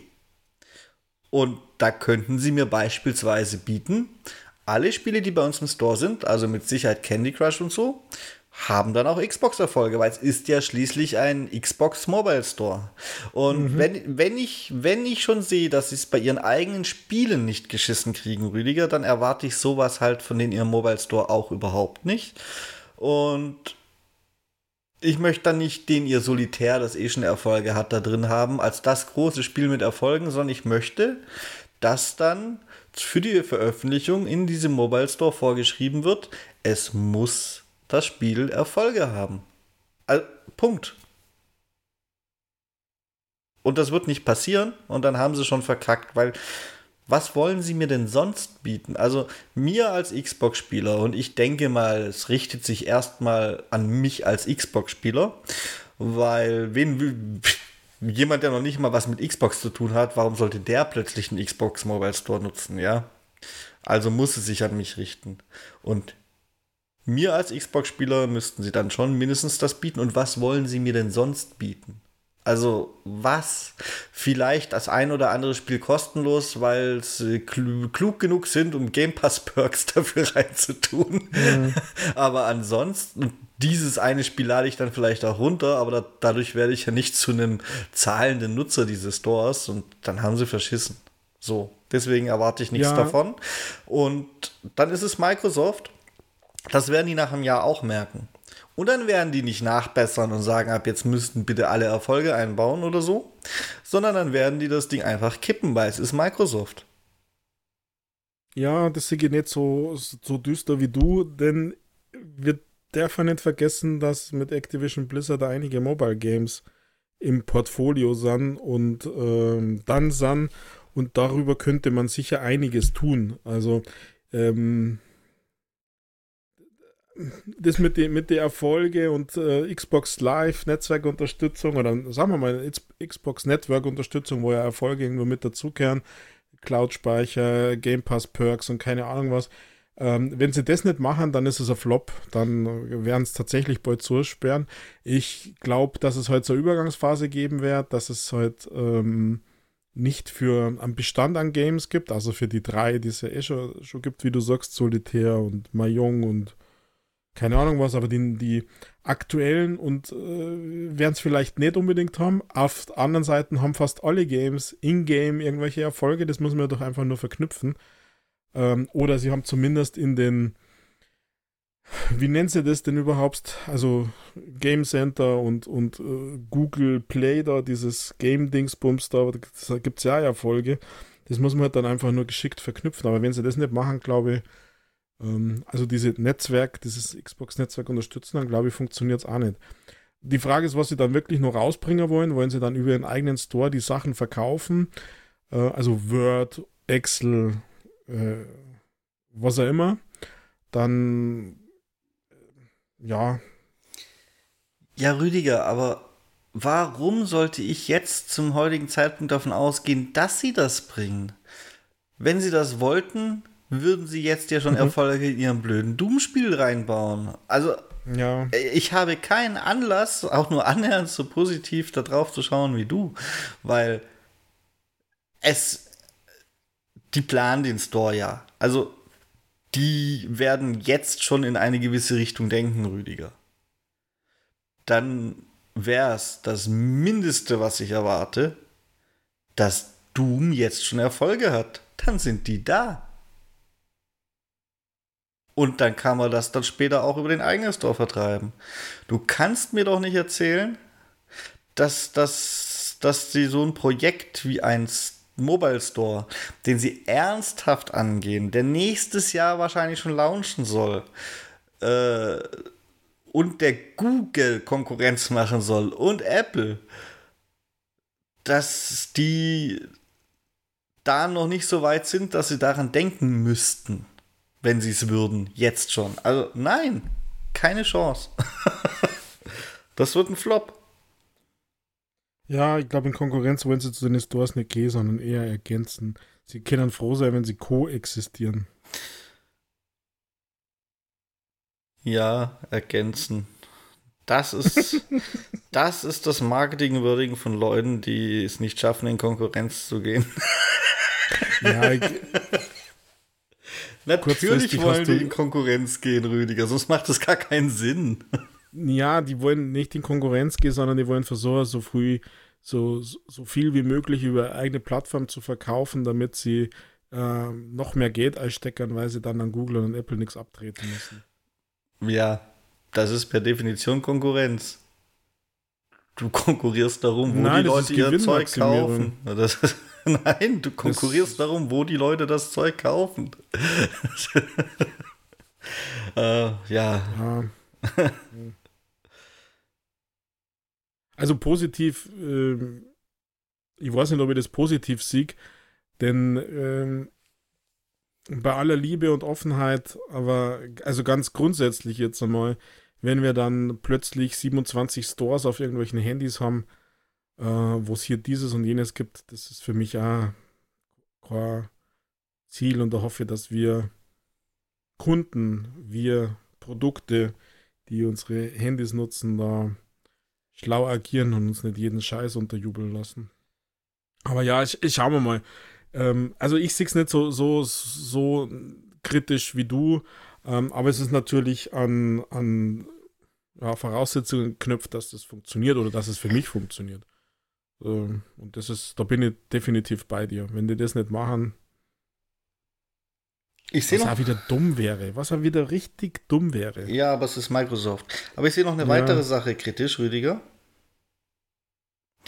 Die Aussage, dass es ein leichtes wäre, das relativ schnell zu starten, weil man ja nur die bestehende Game Pass App, es wäre relativ leicht, die Game Pass App äh, zu nehmen und zu einem Store umzumodeln.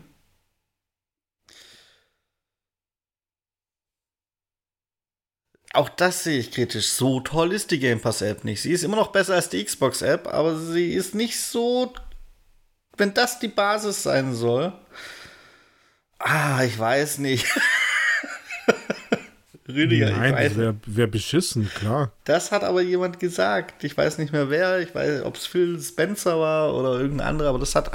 Ich kann es dir leider nicht mehr mit Quelle irgendwie zuschicken oder so. Aber das hat jemand von diesen Microsoft Boys gesagt. Dass das kein so sehr großer Aufwand wäre, dass das relativ schnell realisierbar ist, weil man ja seine Game Pass App hat, die sich relativ leicht äh, in den Store umbauen lässt. Naja, leicht umbauen lassen. Jede App lässt sie leicht in den Store umbauen, wenn man es will. Ja, keine Ahnung. Also, ich, ich hoffe das Beste. Beziehungsweise bis 24, wer weiß, was da noch passiert, weil für mich ist ja 24 im Scope, weil dort dann die EU-Regularien greifen, was Apple auch zulassen muss, andere äh, Stores zuzulassen, weil nur auf Android fokussieren, glaube ich, wollen es dann auch nicht. Ja, aber Und wer weiß, was bis dahin passiert. Apple fällt schon was ein, Rüdiger. Apple, Ja, muss, auch, ja. Apple muss auch USB-C-Ladegeräte benutzen. Ja, also wenn ich Apple wäre, ich würde das tatsächlich genauso machen. Nur Zertifizierte hast du die volle Unterstützung und Garantie, dass der USB-C-Port. Aber da müssen wir erst schauen, ob das stimmt. Also das sind ja nur die ersten Gerüchte. Aber da ist schon ein bisschen was dran. Also hm, ich würde es genauso machen. Kostet dann das Kabel 20 Euro statt 5, aber Ja, also ich, ich wollte nur sagen, EU-Regularien sind so eine Sache. Die, die, die sind manchmal sogar gut gemeint, gut gemeint sind sie bestimmt immer, nur halt selbst, selbst wenn derjenige grundsätzlich Ahnung hatte, immer noch scheiße umgesetzt. Das sind die positiven Fälle. ja, aber hätte die EU, EU vorschreiben sollen, was das USB-C am Handy alles machen kann oder einfach nur, weil laden kannst du es ja trotzdem auch die Apple-Geräte Ja, das- vielleicht für mehr nutzen. Das ist ja super. Na, schauen wir mal, was da, was da kommt. Also, das ist, das geht halt tatsächlich ein bisschen insgesamt in eine komische Richtung. Also, und ich wette, äh, Apple wird da auch was einfallen mit, mit diesen Stores und ich glaube, Google wird da ja auch was einfallen, weil leicht macht's Google den anderen ja auch nicht. da. Im Sinne von, äh, also der Google Play Store ist auch nur der dominante. Ja, ist auch so. Habe ich ja auch ausreichend dargelegt, warum. also, vor ein paar Minuten erst. Wird auch so bleiben. Da wird auch kein Microsoft was dran ändern und auch kein. Äh, ich weiß noch nicht mal, wie der Samsung Store eigentlich heißt, Rüdiger. Na, ich glaube, der heißt schon Galaxy Ja, ja, der heißt Galaxy Store, habe gerade nachgeguckt. Gibt es ja noch den ähm, Amazon Store. Wenn es den noch gibt, da bin ich mir nicht mal so sicher. Es gab mal den Amazon App Store. Ich bin mir nicht sicher, ob der noch existiert. Es gab sogar mal noch einen geheimen Amazon App Store, wo es dann Sachen umsonst gab, Rüdiger. Das waren noch Zeiten. Was macht ihr denn geheim? Das war, es gab einen, ich meine sogar, es gab zwei Amazon App Stores. Eins war ein offizieller, also ein offizieller im Sinne von, den findest du bei Google Play. Und wahrscheinlich mussten die deswegen auch was an Google abdrücken und deswegen war der denen selbst nicht so recht. aber du konntest darüber ganz normal Sachen beziehen, die es halt im Amazon Store gibt. Und das ist, das ist von vor, vor, vor zehn Jahren oder so, das waren die wilden, die wilden Zeiten. Es gab noch einen, den konntest du von Amazon direkt von der Website runterladen. Musstest den halt so als Sideload installieren, beziehungsweise Sideload ist es ja bei Android nicht. Musstest halt sagen, ja, aus dieser Quelle darf installiert werden. Und da hast du dann manche Spiele, die sonst Ingame-Käufe haben, ohne Ingame-Käufe gekriegt, wie zum Beispiel dieses komische oh, ich fütter den Frosch mit dem Bonbon-Spiel da, weißt du? Solche Sachen. Mhm. Ja, aber das war doch der Store, der auf den Amazon-eigenen Geräten, glaube ich, war, oder? Den gab's. Der war nämlich tatsächlich ein bisschen anders, aber ich weiß auch nicht. Den genau. gab's für ein ganz normales Android auch. Den, der war ganz cool damals. Weil der hat mehr Wert geboten. Der hat mehr mhm. Wert geboten, aber selbst, selbst damals schon habe ich den halt nur genutzt, um die Sachen, die da Mehrwert bieten, runterzuladen. Und beim Rest bin ich bei Google gewesen, Rüdiger. Ist, mhm, ja, also, naja. Weg, weg von Mobile Gaming, Rüdiger, weg von Mobile Gaming, gehen wir zu richtigen Spielen. Und was habe ich diese Woche alles, was habe ich alles gespielt, Rüdiger? also ich habe mir gedacht, ich mache jetzt mal Transport Fever Konsolenedition und 18, Anno 1800 Konsolenedition so ein bisschen als Double Feature, weil sich's auch echt anbietet. Denn die Sache bei beiden Spielen ist die, man muss zum Inhalt eigentlich gar nicht mehr so viel sagen. Wer die Art von Spielen mag und die auf Konsole vermisst hat, der wird ziemlich sicher schon wissen, was die beinhalten. Also bei Transport Fever im groben, ihr müsst äh, Lieferketten aufbauen und zwar das Ganze noch ein bisschen durch die Zeitalter hindurch. Ihr fangt im Zeitalter der Dampflokomotiven nicht mal am Anfang fangt ihr mit Kutschen an und das geht dann halt bis weiß der Teufel wo. Irgendwann kamen dann Lokomotiven dazu und später mal Schiffe und Flugzeuge und so weiter. Und ihr müsst durch eure Transportdienstleistungen sowohl bei Warentransport als auch bei Personentransport eben dafür Sorge tragen, dass, dass die Wirtschaft wachsen kann im Prinzip, dass dementsprechend auch die Städte wachsen können. Und das alles entwickelt sich so dynamisch und es ist ein, ich würde sagen, Aufbaustrategiespiel, das, naja, ein Teil des Aufbauparts äh, rausstreicht und nur noch den Transportoptimieren-Part übrig lässt und hat dementsprechend so ein bisschen einen eigene, eigenen Turn auf dieses Genre und ist aber wirklich, wirklich spielerisch gut gelungen. Und das ist eben der Punkt. Ich muss keinem sagen, dass es vom Prinzip her spielerisch gut gelungen ist, weil das Ding gibt es seit Jahren auf dem PC. Also, warum da noch große Worte verlieren? Und ähnlich verhält es sich mit Anno. Anno ist ein bisschen anders gelagert, weil da ist der ganze Aufbaupart drin. Aber natürlich geht es auch da um Optimierung und da muss ich euch bei Anno 1800 wahrscheinlich noch weniger erzählen, was es ist. Ähm, und dementsprechend äh, mache ich es einfach nicht.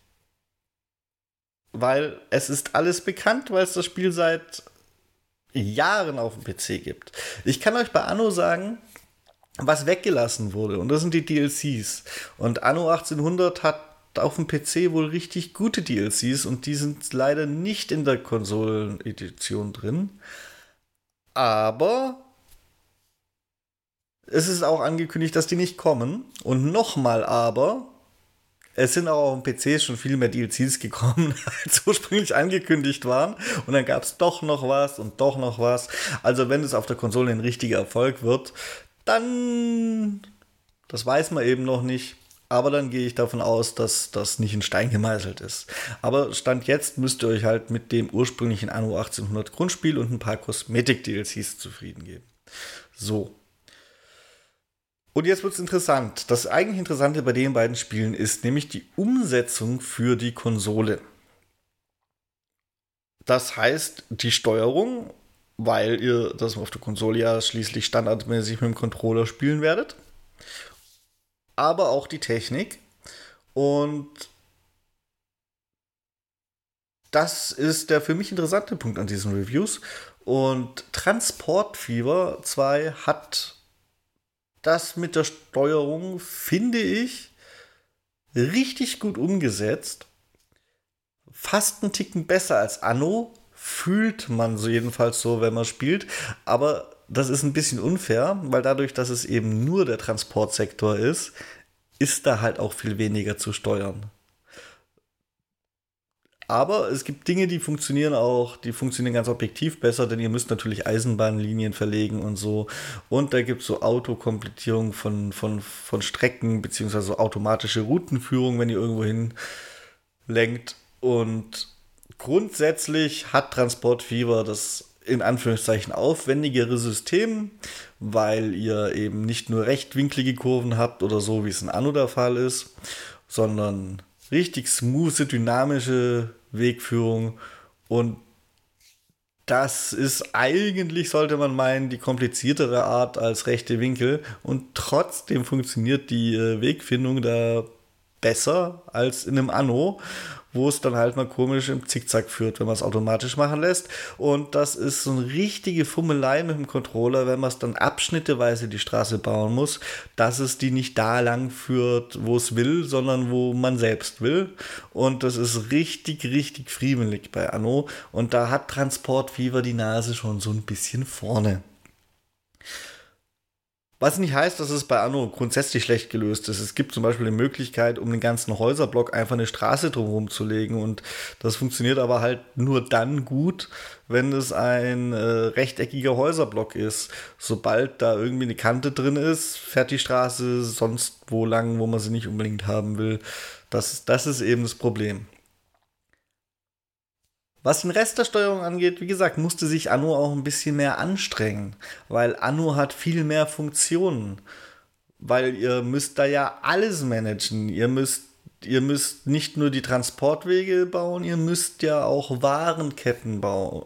Und halt wirklich diese Betriebe, die in Transportfieber als gegebene Sache dastehen, die müsst ihr in Anno ja auch bauen. Und dementsprechend sollte ein das theoretisch im direkten Vergleich erschlagen, Tut's aber nicht. Zumindest nicht, wenn man es in der Kampagne anfängt zu spielen. Denn es gibt ein Radialmenü. Und erstens ist nicht von Anfang an alles ersichtlich, sondern es kommt so stückweise, wie sich das Spiel entwickelt, dazu. Und dementsprechend ist die Kampagne auf der Konsole auf jeden Fall schon allein, um in die Steuerung reinzufinden, ein Must-Have. Und finde ich klasse umgesetzt, weil es gibt, es gibt eigentlich kein Tutorial, aber es gibt eben diese Kampagne, die fungiert, was die Steuerung angeht, als Tutorial. Und das ist dementsprechend richtig, richtig gut umgesetzt, dass halt erst ein übersichtliches Radialmenü da ist. Und dann kommt ihr in der Kampagne das erste Mal ins zweite Zeitalter und denkt ihr, ja, Mensch, da gibt es ja noch ein zweites Radialmenü, aber das ist gar nicht so schlimm weil ihr euch lange an das eine gewöhnt habt. Jetzt habt ihr lange Zeit, euch an das zweite zu gewöhnen. Und ich spoilere euch hoffentlich nicht, es kommt auch noch ein drittes und so weiter. Und innerhalb dieses Radialmenüs sind nicht einfach nur Gebäude aufgelistet, sodass ihr viele, viele kleine Punkte habt und die selbst zusammensuchen müsst, sondern es sind tatsächlich Warenketten aufgelistet. Das heißt beispielsweise, wenn ihr Eisen abbaut und Eisen einschmelzt, dann braucht ihr dafür ja eine Eisenmine und die Schmelze. Ich weiß ehrlich gesagt gerade nicht auswendig, wie es in Anno 1800 heißt, aber es ist eine Schmelze faktisch. Und das Eisen könnt ihr dann entweder zu Konservendosen weiter verarbeiten oder zu irgendwas anderem. Und dementsprechend gibt es diese zwei Gebäude in verschiedenen Menüpunkten, weil ihr immer die Warenkette angezeigt kriegt. Und da alle Gebäude, die ihr für diese Warenkette braucht, drin sind, und das finde ich richtig smart gelöst, weil ihr euch nicht in einem verglichenen Maus- und Tastatursteuerung schon umständlichen radialen Menü die Gebäude einzeln rauspicken muss und ihr müsst euch nur einmal den Warenkreislauf rauspicken und solange ihr diesen Abschnitt des Baumenüs dann aufhabt, könnt ihr alle Gebäude setzen, die ihr für dieses Produkt braucht und das finde ich echt top gelöst und ja, auch der Rest der Steuerung ist meiner Meinung nach erstklassig umgesetzt. Also hätte ich so gut mit diesem Umfang ohne Abstriche tatsächlich niemals erwartet. Und dementsprechend rein spielerisch kriegen beide von mir ein Go und es hängt halt wahrscheinlich auch ein bisschen davon ab, was eure Vorlieben sind. Möchtet ihr mehr transportieren? Dann ist wahrscheinlich Transportfieber euer Ding. Möchtet ihr eine richtige Zivilisation errichten und wirklich über jeden Aspekt herrschen, dann ist wahrscheinlich eher Anno euer Ding. Da kriegen die von mir für ihren Ding, für ihr Ding, das sie durchziehen, beide, beide eine Eins. Eindeutig. Und technisch, das hat mich ein bisschen überrascht und fällt richtig gehend auf, haben auch beide so ein bisschen die gleichen Problemchen und Begrenzungen. Ähm, Transportfieber ist von Haus aus kein, kein in jeder Situation hübsches Spiel. Es gibt es gibt so Dinge wie, ihr könnt euch ja in jedes Fahrzeug reinsetzen und mitfahren und so. Und da sind halt die Pferde, die vor irgendwelchen Kutschen sind, sind Transportfieber, die sind also grottenhässlich. Das, das ist ein Witz. Das, das kann man so nicht machen. Das geht einfach nicht. Das sieht aus, als hätte die jemand aufgezogen und dann tun die mit so starren Beinchen da vor eurer Kutsche herlaufen. Aber das, sowas meine ich gar nicht, sondern das ist halt der Spiel, Punkt von oben, Top-Down-Sicht, wie man sowas eigentlich wirklich spielt und nicht nur sich irgendwo reinsetzt, sieht es schon besser aus. Sondern ich meine solche Dinge wie Nachladen von Texturen. Wenn ihr reinzoomt, dann haben beide Spiele offensichtlich trotz der aktuellen Konsolengeneration, trotz der Powerhouse Xbox Series X, Probleme damit, die Texturen an kleineren Wohngebäuden und so äh, direkt oder überhaupt grundsätzlich allen Gebäuden direkt nachzuladen. Man sieht immer kurz so eine verwaschene Textur, bevor sie nachgeladen ist, wenn man von oben nach unten reinzoomt. Da Transportfieber dann letztendlich trotzdem so ein bisschen die Nase vorn, was solche Dinge angeht, weil Transportfieber kriegt es zumindest hin, sich zu merken, Mensch, das Gebäude, das habe ich ja gerade schon geladen. Wenn ihr mehrfach an der gleichen Stelle rein und rauszoomt, bei Anno habt ihr bei jedem einzelnen rein und rauszoomen, das, das ist. Anno ist von Ubisoft entwickelt. Das vergisst einfach. Ihr zoomt rein, es muss die Textur nachladen, ihr zoomt wieder raus und denkt, ja, jetzt wird die schon irgendwo im Zwischenspeicher sitzen, die Textur, und zoomt wieder rein, nö, sie ist weg, muss neu nachgeladen werden. Ähm, und das Ding ist, es fällt halt bei beiden Spielen auch wirklich auf, wenn man schnell reinzoomt, dass es so eine matschige Textur ist. Und das reißt ein bisschen raus und ist schade und ist, glaube ich, auf dem leistungsstarken PC nicht so. Und da beide Spiele jetzt nicht die alleraktuellsten sind vom PC ausgehend, bin ich ja schon überrascht, dass da auf der Konsole wohl doch irgendwelche deutlich merkbaren Limitierungen sind. Ansonsten habe ich mir mal, dass ich drüber reden kann, Vergleichsvideos angeguckt oder halt Videos vom PC angeguckt, um selber einen Vergleich ziehen zu können und muss sagen, Transportfieber ist das grundsätzlich Ticken weniger hübsche Spiel und dementsprechend sieht es auch ziemlich gleich aus wie auf dem PC. Ähm, die FPS könnten ein bisschen besser sein, aber die stören halt tatsächlich auch nur, wenn man irgendwo mitfährt, weil, also mal, sorry, ich bin ja wirklich, ich bin ja wirklich ein 60 FPS-Verfechter. Wenn man das Ding von oben anguckt, ist da ist dann schon egal, ob es 60 FPS sind. Ähm, bei Anno sieht man, dass sie teilweise ein bisschen tricksen, sogar noch zusätzlich, weil wenn euer Volk für euch eine Parade abhält und, und solche Dinge, dann ist sie einfach kürzer als auf dem PC. Und man sieht die sogar am Bildschirm, man selbst wenn man relativ weit reingezoomt hat, um seine Parade bewundern zu können, sich zu freuen, dass man so ein geiler Herrscher ist. Selbst dann sieht man noch am Bildschirmrand die letzten Männchen einfach wegploppen von der Parade. Auch da mussten scheinbar auf der Konsole auf unserem Powerhouse noch Ressourcen eingespart werden. Grundsätzlich muss ich aber sagen, beide Spiele kriegen von mir eine 1 und ich bin richtig, richtig froh, dass äh, die Siedler verschoben wurde. Rüdiger, aufwachen, ich glaube, ich bin fertig. Jetzt erst fertig? Oder schon sogar? Also klingt ja gut und der 1 hast du ja in dem Fall nicht schlecht, sondern gut, oder? Also sehr gut.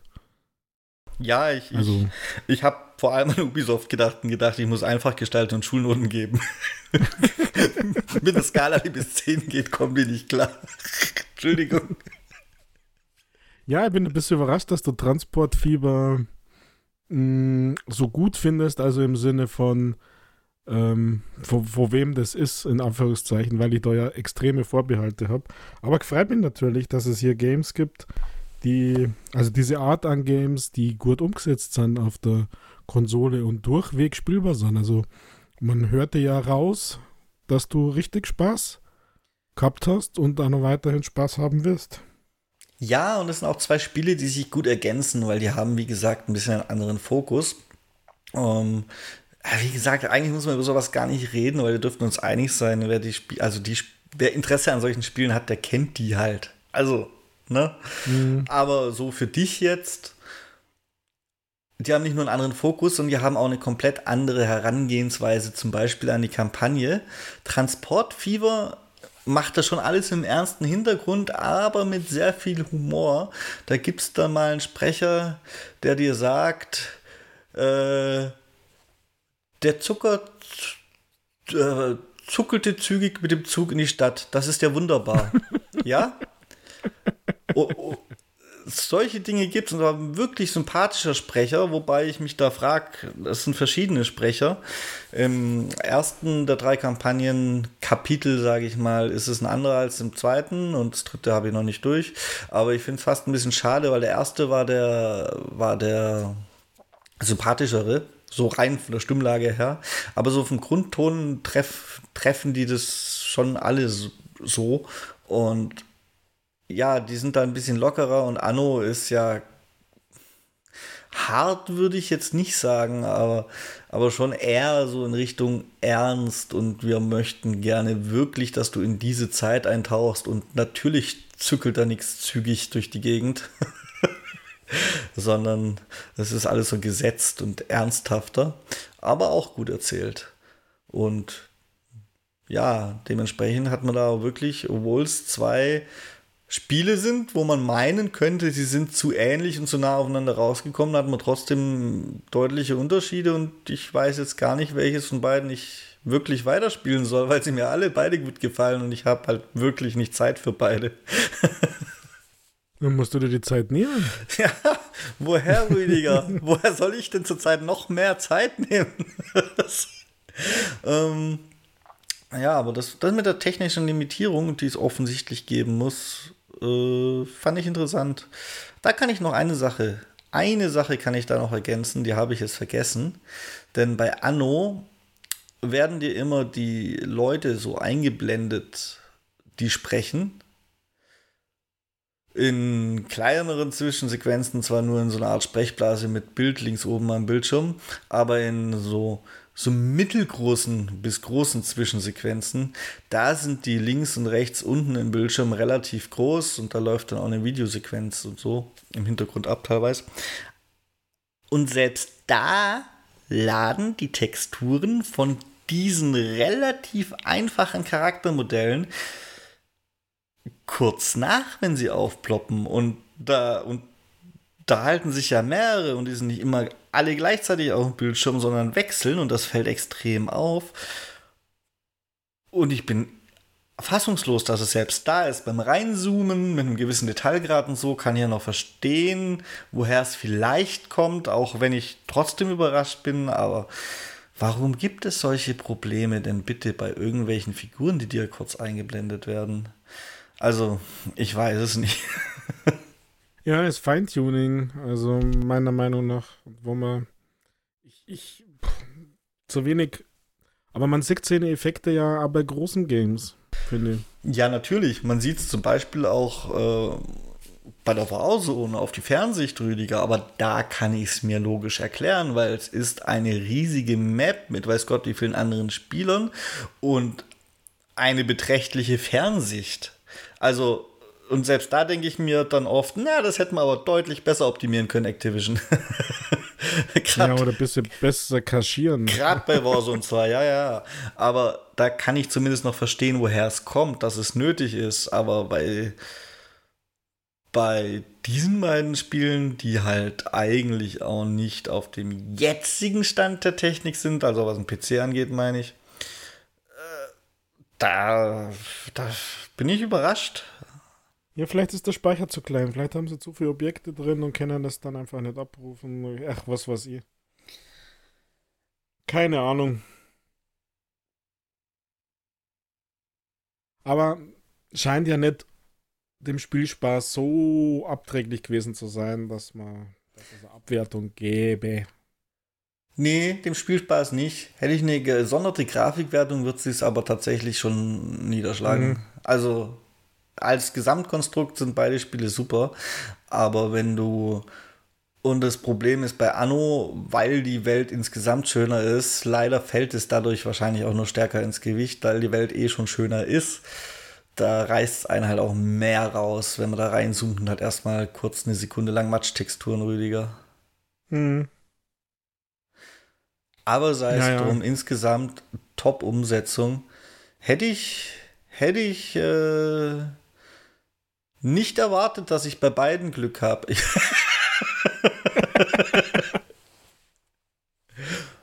ja. Ja, jetzt hast du das Pech. Beides gut und keine Zeit. ja. Ach ja. Denn ich habe noch mehr gespielt diese Woche, Rüdiger. Es kam ja auch noch. Noch was? Es kam ja auch noch die Scythe Inc. raus, wie du vielleicht weißt. No, habe ich dir vielleicht nein. privat hin und wieder mal berichtet komme mich kaum erinnern. Und da habe ich auch schon ein paar Spielstündchen reinge rein investiert in die Scythe Inc.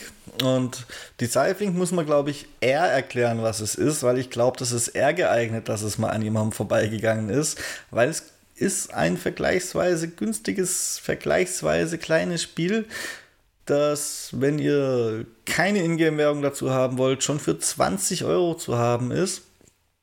Und das gibt es auf PlayStation, Xbox, dem PC, es hat Crossplay.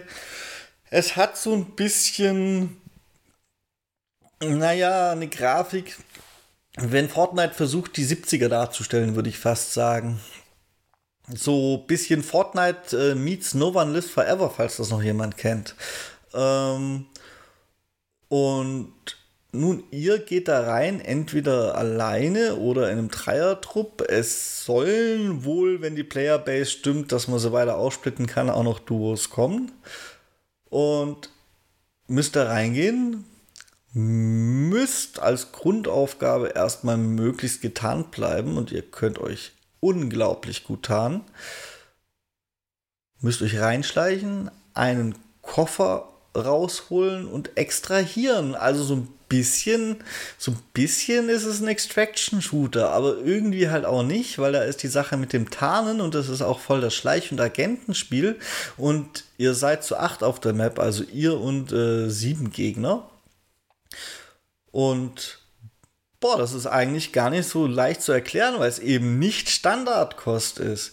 Ihr geht da rein, ihr habt so fancy Agententechnik, die euch so ein Hologramm um euch rum erzeugt und dementsprechend könnt ihr jede Figur, die in diesem Spiel rumläuft, und das sind sehr, sehr viele NPCs, könnt ihr einfach kopieren. Das heißt, ihr seid erstmal normaler Zivilist und solange ihr nichts Auffälliges tut, was eure Bewegungen angeht, seht ihr auch aus wie so ein NPC und lauft da gemütlich durch und kein anderer Spieler wird euch entdecken.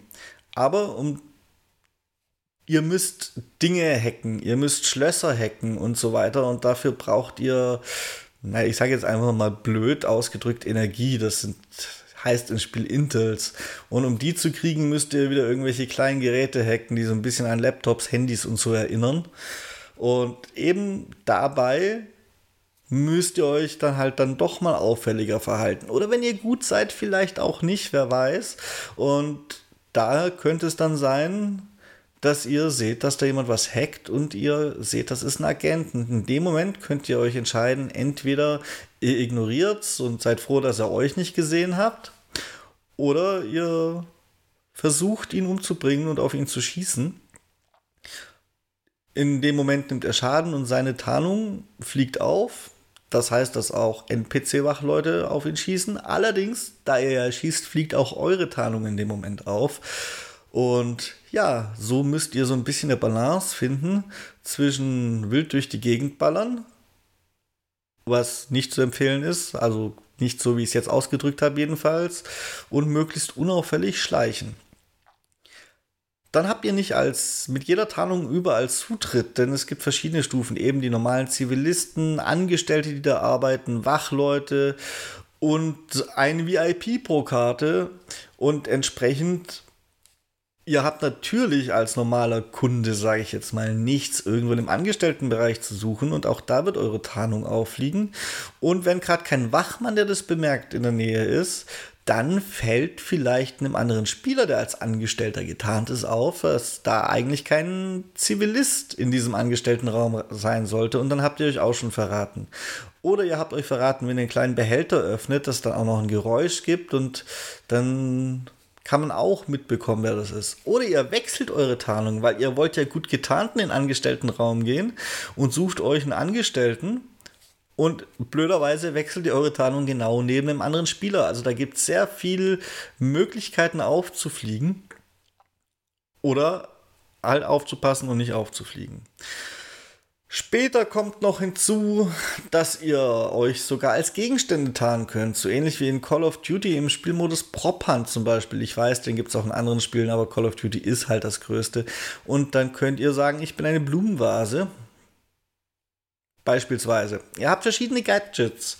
Ähm, ich zum Beispiel benutze sehr gerne das Gadget, dass ihr aus der Ferne irgendwelche Intels hacken könnt oder überhaupt Sachen hacken könnt. Das heißt, ihr müsst nicht so auffällig direkt daneben stehen und das, sondern könnt im Vorbeilaufen einfach die Sachen hacken und dabei geht ihr natürlich mehr in der Masse aus NPCs, die da rumlaufen, unter und seid besser getarnt. Das sind so kleine Dinge. Ich möchte es auch nicht alles vorwegnehmen. Ich möchte einfach nur, dass ihr euch das Spiel kauft und erstmal keine Ahnung habt, dann habe ich nämlich eine Chance auf Siege. da ist er wieder. ähm, aber es geht so grundsätzlich in die Richtung und es gibt noch viele mehr Gadgets. Es gibt auch verschiedene Arten von Gadgets. Es gibt Fallen, die ihr an anderen Stellen könnt, dass ihr auffliegen und es gibt eben Dinge, die euch helfen, möglichst nicht aufzufliegen. Die Sache ist, ich rede die ganze Zeit hier über NPCs. Und da sollte man doch meinen, dass euch schon auffällt, ob sich jemand wie ein Spieler bewegt oder wie ein NPC. Die Sache ist die, die NPCs sind echt, echt verdammt gut gemacht. Ich habe mich auf das Spiel eh gefreut. Ich hatte das ein bisschen als meinen persönlichen Geheimtipp auf der Liste und hatte einfach Hoffnung, dass es gut wird. Aber Ihr hört den Podcast hoffentlich schon lange genug, dass ihr wisst, dass solche Hoffnungen öfters mal enttäuscht werden. In dem Fall nicht. Und die NPCs sind so verdammt gut programmiert, die öffnen auch mal eine Schublade oder so. Also nichts, dass ihr wisst, wenn einer eine Schublade öffnet, das ist ein Spieler. Ihr könnt euch nicht sicher sein, es könnte auch trotzdem ein NPC sein. Und die bleiben stehen, wenn irgendwelche Leichen am Boden liegen. Also natürlich kann es ein Spieler sein, der gerade überlegt, ob er was brauchen kann oder looten kann bei dem toten Spieler. Es kann aber einfach ein NPC sein, der da steht und so tut. Und da habt ihr immer das Restrisiko, dass diese auffällige Bewegung doch nur ein NPC sein könnte und ihre, eure Tarnung, wenn ihr jetzt auf ihn schießt, umsonst fallen lässt. Und das ist halt wirklich, wirklich super umgesetzt. Und ja, da könnt ihr dann frei entscheiden, was ihr so tut. Ihr könnt auch frei entscheiden, ob ihr überhaupt aktiv dafür sorgt, dass ihr euer Zielobjekt kriegt oder ob ihr eher passiv wartet, bis es euch jemand anderes bringt aus dem großen Tresorraum, den es irgendwo auf der Map gibt. Ich komme da gleich noch ein bisschen genauer drauf. Ähm, und dann einfach einen der Extraktionspunkte abgammelt. Das ist theoretisch auch möglich. Ich möchte jetzt nicht sagen, ob es immer zu empfehlen ist. Ja, immer nicht, aber es gibt tatsächlich auch Situationen, da ist es zu empfehlen.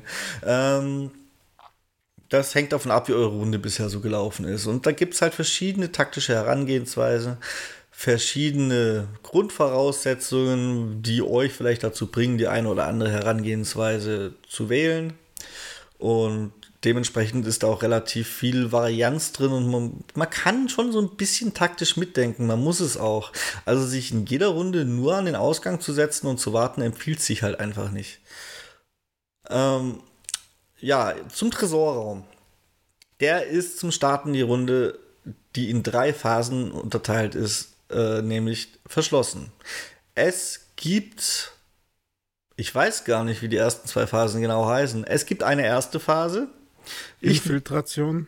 Ich, ja, okay, wie heißt dann die zweite? Die weiß ich gerade nicht. Ja, acht, okay. Sagen wir, die erste heißt wirklich Infiltrationsphase. Da war ich mir nämlich nicht sicher, ob das die erste oder die zweite ist, aber diese Phase gibt es zumindest. Da müsst ihr erstmal dafür sorgen, dass dieser Tresorraum geöffnet wird. Und dafür gibt es vier, fünf oder sechs, also mindestens fünf, eher sechs Räume, in denen ein Terminal stehen kann, das man hacken muss. Und es gibt drei solche Terminals auf diese fünf oder sechs Räume verteilt. Das heißt, es gibt auch Nieten. Und da müsst ihr dann reingucken, ob ihr da in so einem Raum, der als Zielpunkt markiert ist, auf eurem HUD, ob da so ein Terminal ist. Wenn ihr das hackt, kriegt ihr erstens Punkte, zweitens kriegt ihr auch äh, einen Perk und dieser Perk gibt euch 25 EP mehr das ist also schon mal worth it, es zumindest zu versuchen. Und ja, wenn drei solche Terminals gehackt sind, müssen nicht alle drei von euch gehackt werden. Kann ja auch sein, dass ihr keins findet und die anderen Spieler die drei gehackt haben. Das wäre das andere Extrem. Dann geht der Tresorraum auf. Und dann kommt Phase 2, von der wir in dem Fall nicht wissen, wie sie heißt. Da müsst ihr in diesem großen verschlossenen Tresorraum, das ist mehr so ein geheimes äh, Geheimagentenlabor als ein einfacher Tresorraum, weil ein Tresorraum ist für mich klein. In diesem riesigen Konstrukt müsst ihr dann erstmal bis zum Koffer mit eurer Beute. Das ist ein bisschen lore-abhängig. Je nachdem, auf welcher Map seid, klaut ihr halt was anderes. Mal ein geheimes Rezept, eine geheime Zutat, äh, mal irgendein komisches, weiß ich nicht, Auge, Kugel, Diamant. Ist auch komplett egal. Ihr ihr klaut einen Koffer, Punkt. Da müsst ihr erstmal bis zu diesem Koffer vordringen. Und natürlich immer noch möglichst undercover bleiben, aber da wird es dann auch langsam immer sinnvoller, trotzdem zügig voranzukommen. Jedenfalls, wenn ihr wirklich als erstes beim Koffer sein wollt. Wie gesagt, Taktik. Und sobald ein Spieler diesen Koffer hat, beginnt die letzte Phase. Das ist dann nämlich die Extraktionsphase. Der muss man mit diesem Koffer, wann man ihn in der Hand hat, zu einem von drei Extraktionspunkten vorpreschen, vorschleichen, wie auch immer.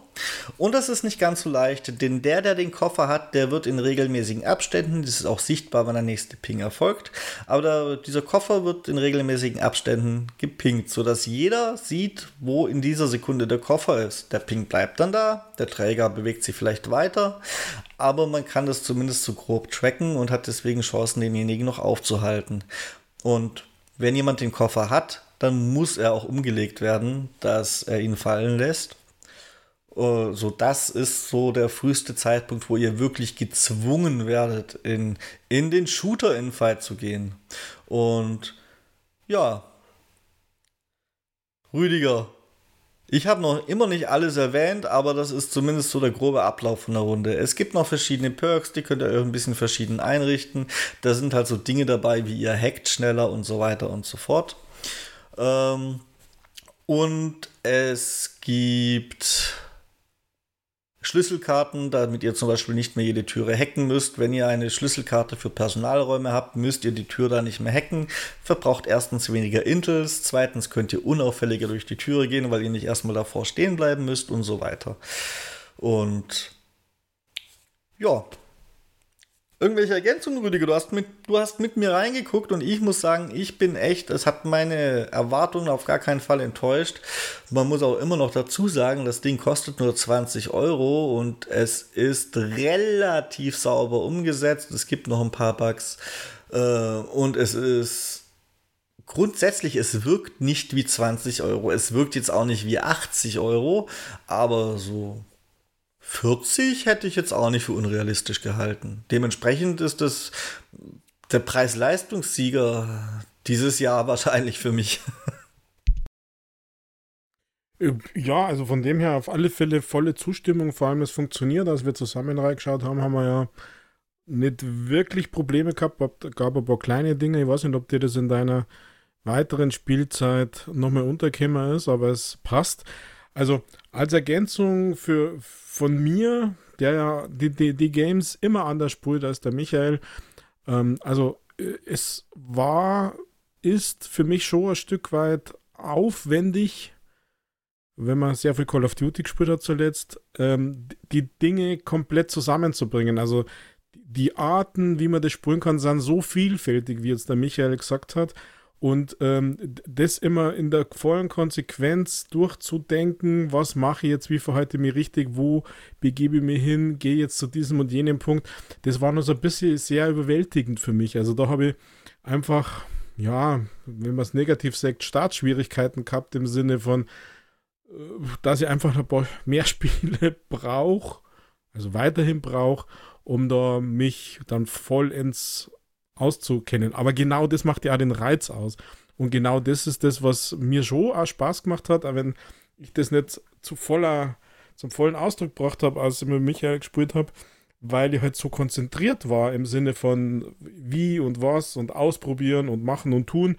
Die Charaktere haben ja unterschiedliche Fähigkeiten und Waffen und ähm, ich persönlich würde zum Beispiel auch gar nicht sagen, dass es ein Shooter ist, weil das Shooten eigentlich unterrepräsentiert ist. Es geht vielmehr um dieses taktische Vorgehen.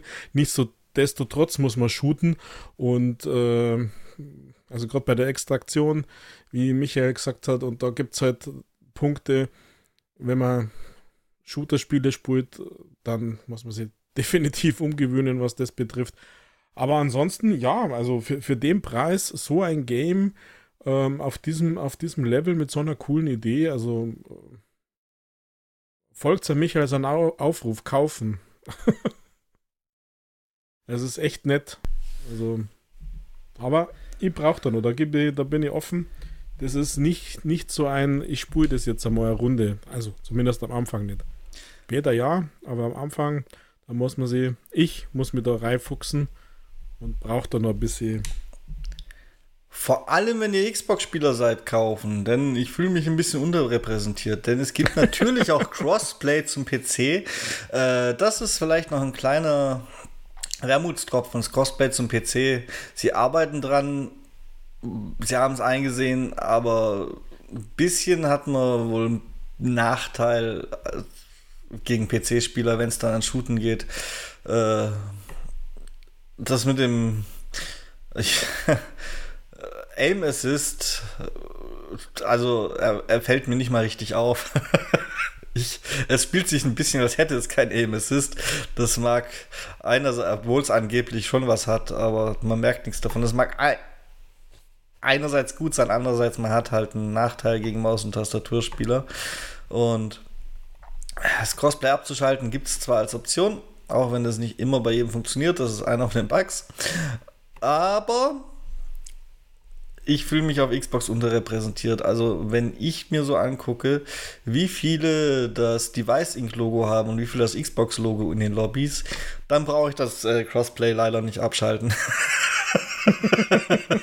nicht, wenn ich äh, noch am gleichen Tag ein Spiel finden will. Dementsprechend Xbox-Spieler kaufen. ja, das wäre das wär ein Kritikpunkt, das bisschen unbalanced ist zwischen Maus und Tastatur und Controller tatsächlich, aber ja, es ist jetzt auch nicht so extrem, dass ich das Gefühl habe, gar keine Chance zu haben. Ich habe eher das Gefühl, ich muss mich einen Ticken mehr anstrengen als die anderen. Und es sind auch sehr unterschiedliche Bewaffnungen, deswegen kann man das gar nicht so sicher sagen. Zum Beispiel habe ich mich ausgerechnet für den Charakter, auf den Charakter schon in der Beta festgelegt gehabt, der gefühlt für Schießereien halt einer der beschissensten ist, bis kurz vor, bevor man diesen Charakter auf maximalen Level hat. Und jetzt habe ich einen kurz vor maximalem Level, habe die dritte seiner drei Waffen. Jeder Charakter hat drei Waffen. Und jetzt ist es zumindest schon mal ein bisschen leichter als davor. Weil die erste Waffe war schlecht. Die zweite war zu meiner Überraschung noch schlechter und die dritte, die holzt jetzt ein bisschen, aber schade, dass ich dann bald einen Charakter wechseln werde, weil ich vorhabe, die erstmal alle durchzuspielen. ja. Ansonsten, ja, mein Aufruf bleibt bei Kaufen. Das Ding hat im Xbox Store erst drei Bewertungen, Rüdiger. Drei. Und eine von dir? Nee, nicht. Aber es hat bei drei Bewertungen fünf Sterne. Ist doch schon mal was. Ja. Ich glaube, ich schreibe mal eine vierte. Einfach nur, um sie, um sie zu supporten. Ja, ansonsten muss ich zu die, die, die Scythe Inc., auch so ein komischer Name, muss ich gar nicht mehr so arg viel sagen, oder? Es ist so ein Spiel, das muss man ausprobieren und kleiner Tipp. Erstens spielt das Tutorial wirklich. Ihr werdet es brauchen, dass ihr überhaupt wisst, was ihr mhm. zu tun habt. Selten war ein Tutorial meiner Meinung nach so wichtig in so einem Spiel wie in diesem.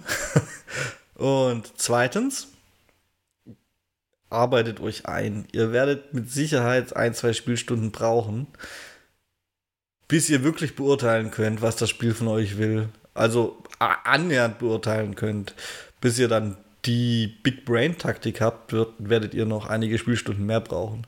Aber es lohnt sich.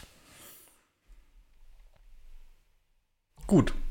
Oh, ich könnte auch Werbung für mein, für mein Gaming äh, machen, Rüdiger. Weil, wenn ihr Chaotical zockt Xbox, ja, ist kompliziert, auf TikTok sucht, dann als ein Wort. Ich schreibe es euch in die Folgenbeschreibung. Ist vielleicht einfacher. Schaut da danach, wenn es euch wirklich interessiert. Wenn, wenn ihr danach sucht, da könnt ihr vielleicht sogar einen Key gewinnen. Schaut's mal da vorbei. Warum sollte ich euch außen vor lassen? Und nur. Oh je. Ja. Ihr könnt, ihr könnt dann gewinnen.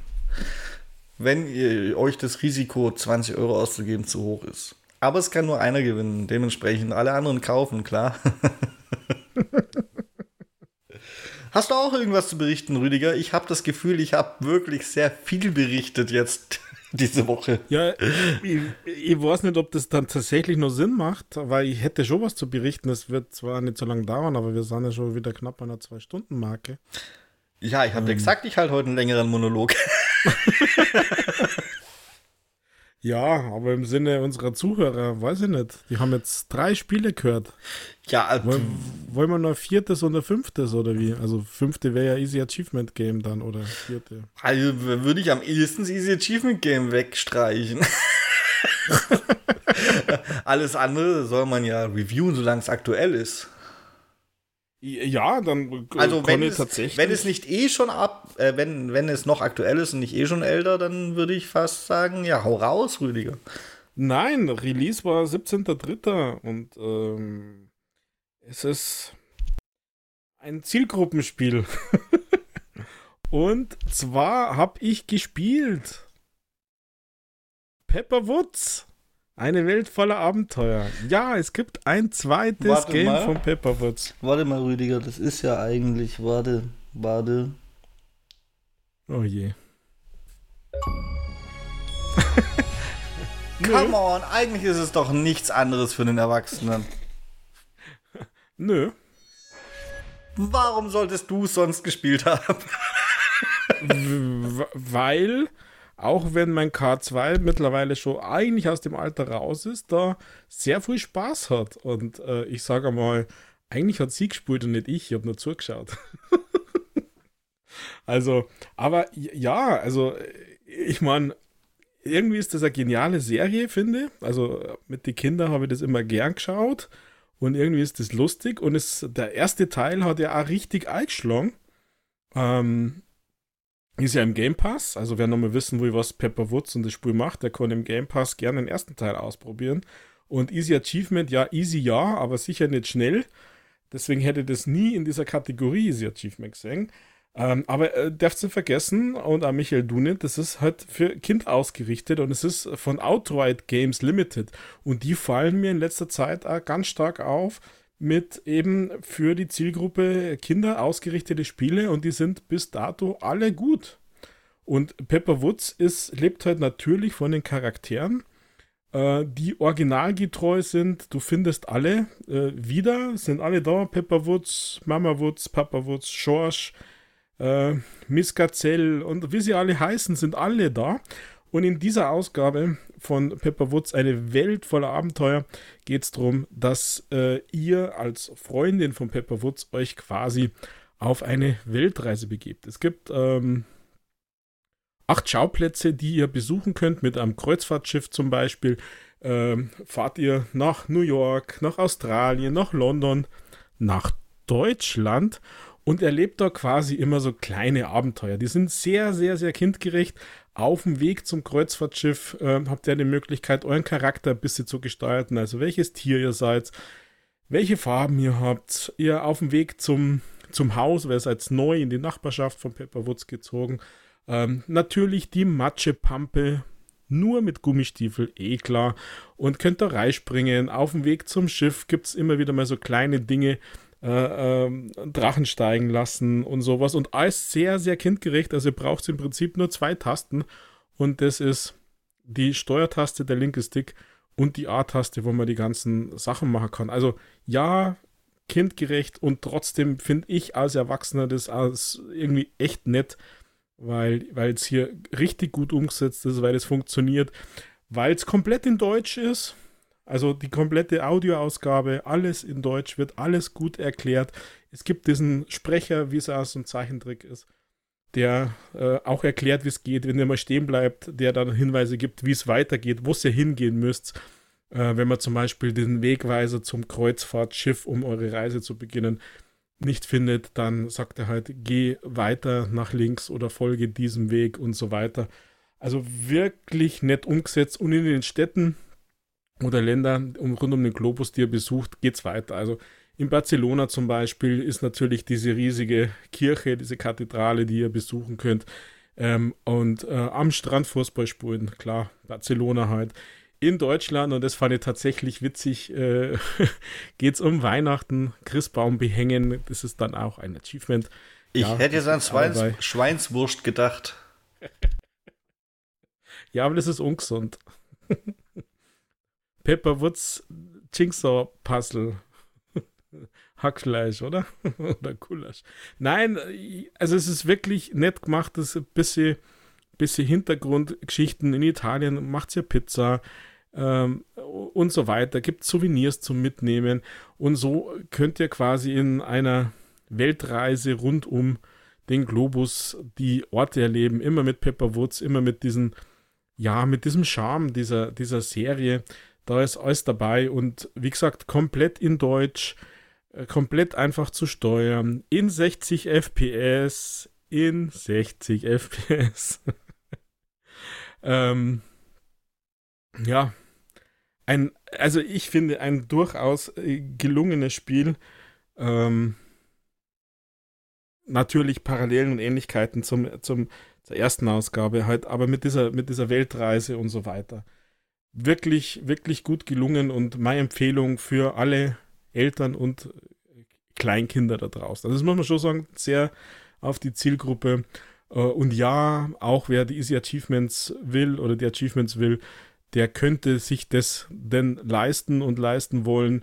Braucht meines Wissens um die zwei Stunden, wenn man wirklich alles überspringt und sonst nichts macht, also auf die Achievements. Aber ich glaube, da werden euch die 40 Euro ein bisschen abschrecken, wenn es nur um Achievements geht. Denn Peppa Pig ist natürlich lizenziert und kostet meines Erachtens deswegen so viel, also 39,99. Und ähm, ja, wie gesagt, 17. März ist es, seit 17. März ist es verfügbar, ist jetzt ja gerade mal eine Woche. Und ist, also ich finde es nett und es wird euren Kindern, vor allem den Mädels wahrscheinlich da draußen, gefallen. Mehr, glaube ich, braucht man zu diesem Game nicht sagen. Alles nicht klar. So, ich nicht so ein Taktik-Shooter wie. ich vertraue dir da. nicht so ein Taktik-Game wie die Scythe Inc. Da braucht es ja kein Tutorial. ja, also Easy Achievement Spiel können wir von mir aus, können wir von mir aus weglassen. Kannst du aussparen, Rüdiger. Also wir sind ja, wenn wir jetzt hin und wieder mal so eine lange Woche haben, was ist denn zurzeit los? Und dadurch auch noch Sachen sparen, dann, äh, wenn ich mir dein Gamerscore so angucke, sind wir ja für die nächsten vier Jahre mit Easy Achievement Spielen ausgelastet hier im Podcast. Ja, ich finde mein Game, Gamerscore eh niedrig diesen Monat. Also da könnte, könnte, könnte ja, ja. Tausender mehr drauf sein. Aber ja, ja, die 23.000 sind niedrig, alles klar. Ja, also ich habe es letzte Woche schon gesagt, ich könnte es diese Woche sagen. Ich glaube, dass ich in einer halben Stunde 5000 mehr haben könnte. Ah, Rüdiger. Keine Eine große Sache. Kunst, ich weiß, aber habe ich nicht. Ja, eine Sache. Habe ich in unserem kleinen News-Abschnitt so ein bisschen vergessen. Gibt aber auch nicht viel dazu zu sagen. Ich möchte es nur schon mal erwähnt haben, falls irgendwann mal, mal durchsickert, was denn da so los ist, weil da ist irgendwas im Busch. Es sind ganz viele Spiele, ich glaube alle, von MyGames einfach aus dem Xbox Store verschwunden. Ohne Ankündigung, einfach delistet. Das waren so Sachen wie Warface, das ja durchaus eine Spielerschaft hat. Oder Warface Breakout, was durchaus keine Spielerschaft hatte. Armored Warfare und Skyforge und also es sind schon ein, zwei Namen dabei, die man so kennt, gerade im Free-to-Play-Bereich. Und die sind einfach weg, Rüdiger. Die sind einfach weg. Und es gab einen Account, auf dem Twitter-Account äh, gab es von Warface zumindest mal die Äußerung, das Problem ist bekannt und bitte nicht deinstallieren, weil ihr könnt es auch nicht wieder installieren. Es ist auch aus den Bibliotheken weg. Und da, da habe ich mir noch gedacht, ja gut, verrückter Fehler, Microsoft hat es mal wieder geschafft, aber das ist jetzt schon im Prinzip eine Woche fast. Hm, schon ein bisschen her, ja. Und wäre das einfach nur so ein Fehler, hätten das doch schon wieder auftauchen müssen, zumindest. Und ich habe jetzt während unserer Aufnahme, während Pepper Pig, habe ich nochmal kurz geguckt. Es ist noch nicht wieder da, Rüdiger. Weder in meiner Bibliothek noch im Xbox Store. Und wenn das so lange geht, da ist mehr dahinter. Da, da muss irgendwo, da gibt es Beef, Rüdiger, zwischen Microsoft und MyGames. Wahrscheinlich streiten sich ums Mai. Und das, das, das sind so Sachen, da bin ich neugierig, was da ist. Darum werde ich das im Auge behalten. Und vielleicht kommt ja eine kuriose, verrückte Story dabei raus. Das wäre es doch. Und ich finde es ja. ziemlich, also, ja, ich will jetzt nicht sagen, dass ich drum trauere, aber ich hatte Warface Breakout gekauft, ja. Und normalerweise ist es ja wirklich, also ich weiß, kleingedruckte AGB und so sagen eh was anderes, aber normalerweise kann man sich als Nutzer darauf verlassen, selbst wenn was delistet wird, kann man, wenn man es gekauft hat, wenn alles normal läuft, abgesehen von irgendwelchen Fehlern, die es vielleicht mal geben könnte, äh, immer noch wieder runterladen. Zumindest die Konsolengeneration sollte es aushalten und vielleicht irgendwann, wenn ein ganz neues System kommt, halt mal runterfallen, aber ich glaube, die Zeiten sind vorbei. Aber sei es drum. Es ist in dem Fall nicht der Fall. Ich habe dieses Spiel gekauft und ich kann, ich kann es nicht verwenden. Nicht, dass ich das wollte, aber das ist in dem Fall halt schon, egal was da ist, es wird ein bisschen auf den Rücken der Kunden ausgetragen. Finde ich nicht gut. Ja, gute Frage. Vielleicht gibt es ja irgendeine Verfügung oder irgendwie sowas, dass kein Rival hatten. Das kann schon sein, aber warum ist es dann auf allen anderen Plattformen verfügbar? Aber irgendwas ist da im Busch. Ich bin mir ziemlich sicher, wäre das einfach nur ein verrückter Fehler, dann wäre es nicht so lange gegangen. Dann wäre das schon wieder da. Weil, kannst mir nicht erzählen, dass so ein doch relativ großer Free-to-Play-Spiele-Publisher nicht einen Draht zu Microsoft hat, der dafür sorgt, mhm. dass es innerhalb von zwei Tagen oder so dann nicht wiederhergestellt wäre, falls jemand auf falschen Serverkabel eingeschlafen ist oder so. Also, nee, kann, kannst du mir echt nicht. Irgendwo ist da richtig, richtig was, was wir nicht erfahren sollen. Aber wir werden es bestimmt erfahren, weil irgendwelche Dataminer im Xbox Stores entdecken. ja, irgendwann müssen sie mal im Statement rauskommen. Also. Ja. Weil, wie, wie du gesagt hast, du hast das gekauft und äh, bis dato, das wäre das, das erste Mal. Eben, es wäre das erste Mal und es ist auch für die ganzen Free-to-Play-Spieler, die haben ja vielleicht erst einen Tag bevor es rausgeflogen ist, weiß ich nicht, die große Beutekiste gekauft und haben sich gefreut, dass sie Ingame-Währung haben und weiß der Teufel was und die können jetzt auch nichts damit anfangen. Das geht ja jetzt nicht mhm. nur um, um mein Spiel, das den Kauf wirklich nicht wert war. Ich werde es nicht vermissen, aber es geht ja ein bisschen ums Prinzip. Also. naja, Logo. Gut, haben wir, das, haben wir das auch mal in den Raum geworfen. Dann äh, wäre es das von meiner Seite eigentlich fast für die Woche gewesen. Oder hattest du auch noch was, Rüdiger? Nö, ich bin, ich bin durch. Ja, ich weiß, aber hattest du noch was? Alles klar. Schreibt uns doch einfach mal eure Meinung zu all den Thematiken und Spielen und mein Gott, war das wieder eine reich gefüllte Ausgabe. Aber ich glaube, die nächsten Wochen wird es ruhiger, hoffe ich. An gamingpodcast.splitscreen.gmail.com oder auf Twitter at castsplitscreen. Wird mich freuen, von euch zu hören und bewertet überall unseren Podcast gut und teilt ihn und nutzt die Kommentarfunktion auf Spotify. Da könnt ihr eigentlich auch schreiben, theoretisch. Und in diesem Sinne war es das für mich mal wieder für diese Woche, denn das letzte Wort hat auch diese Woche der Rüdiger. Tschüssi. Ja, da sind wir wieder am Ende, liebe ZuhörerInnen da draußen. Michael, danke für deine Berichte über diese ganzen Games. Ähm, Habe sehr, sehr wohlwollend gelauscht und schauen wir, ob ich vielleicht irgendwie Zeit und Geld finde oder bis zum nächsten Sale warten. Ja, äh, kleiner Service-Tipp noch. Ihr habt dieses Wochenende eine Stunde weniger Zeit zum Zocken. Es ist ja diese ganz tolle Uhrenumstellung. Und äh, das am Montag gar nicht verschlaft. Aber es ist ja ein Riesenstreik, Streik hätte ich beinahe gesagt, angekündigt. In diesem Sinne, berücksichtigt als diese Sachen eine Stunde weniger, aber vielleicht doch länger, weil und so weiter. Und nehmt einfach Michaels Aufruf, die Scythe Inc. zu kaufen. Ernst, kauft es, spielt die Spiele, wo ihr Spaß habt. Und schaltet auf alle Fälle wieder ein, wenn wir hier im Splitscreen Gaming Podcast euch Ohren beschallen. In diesem Sinne wünsche ich euch viel Spaß, schöne Woche, bis demnächst. Ciao, pfiat euch, Baba.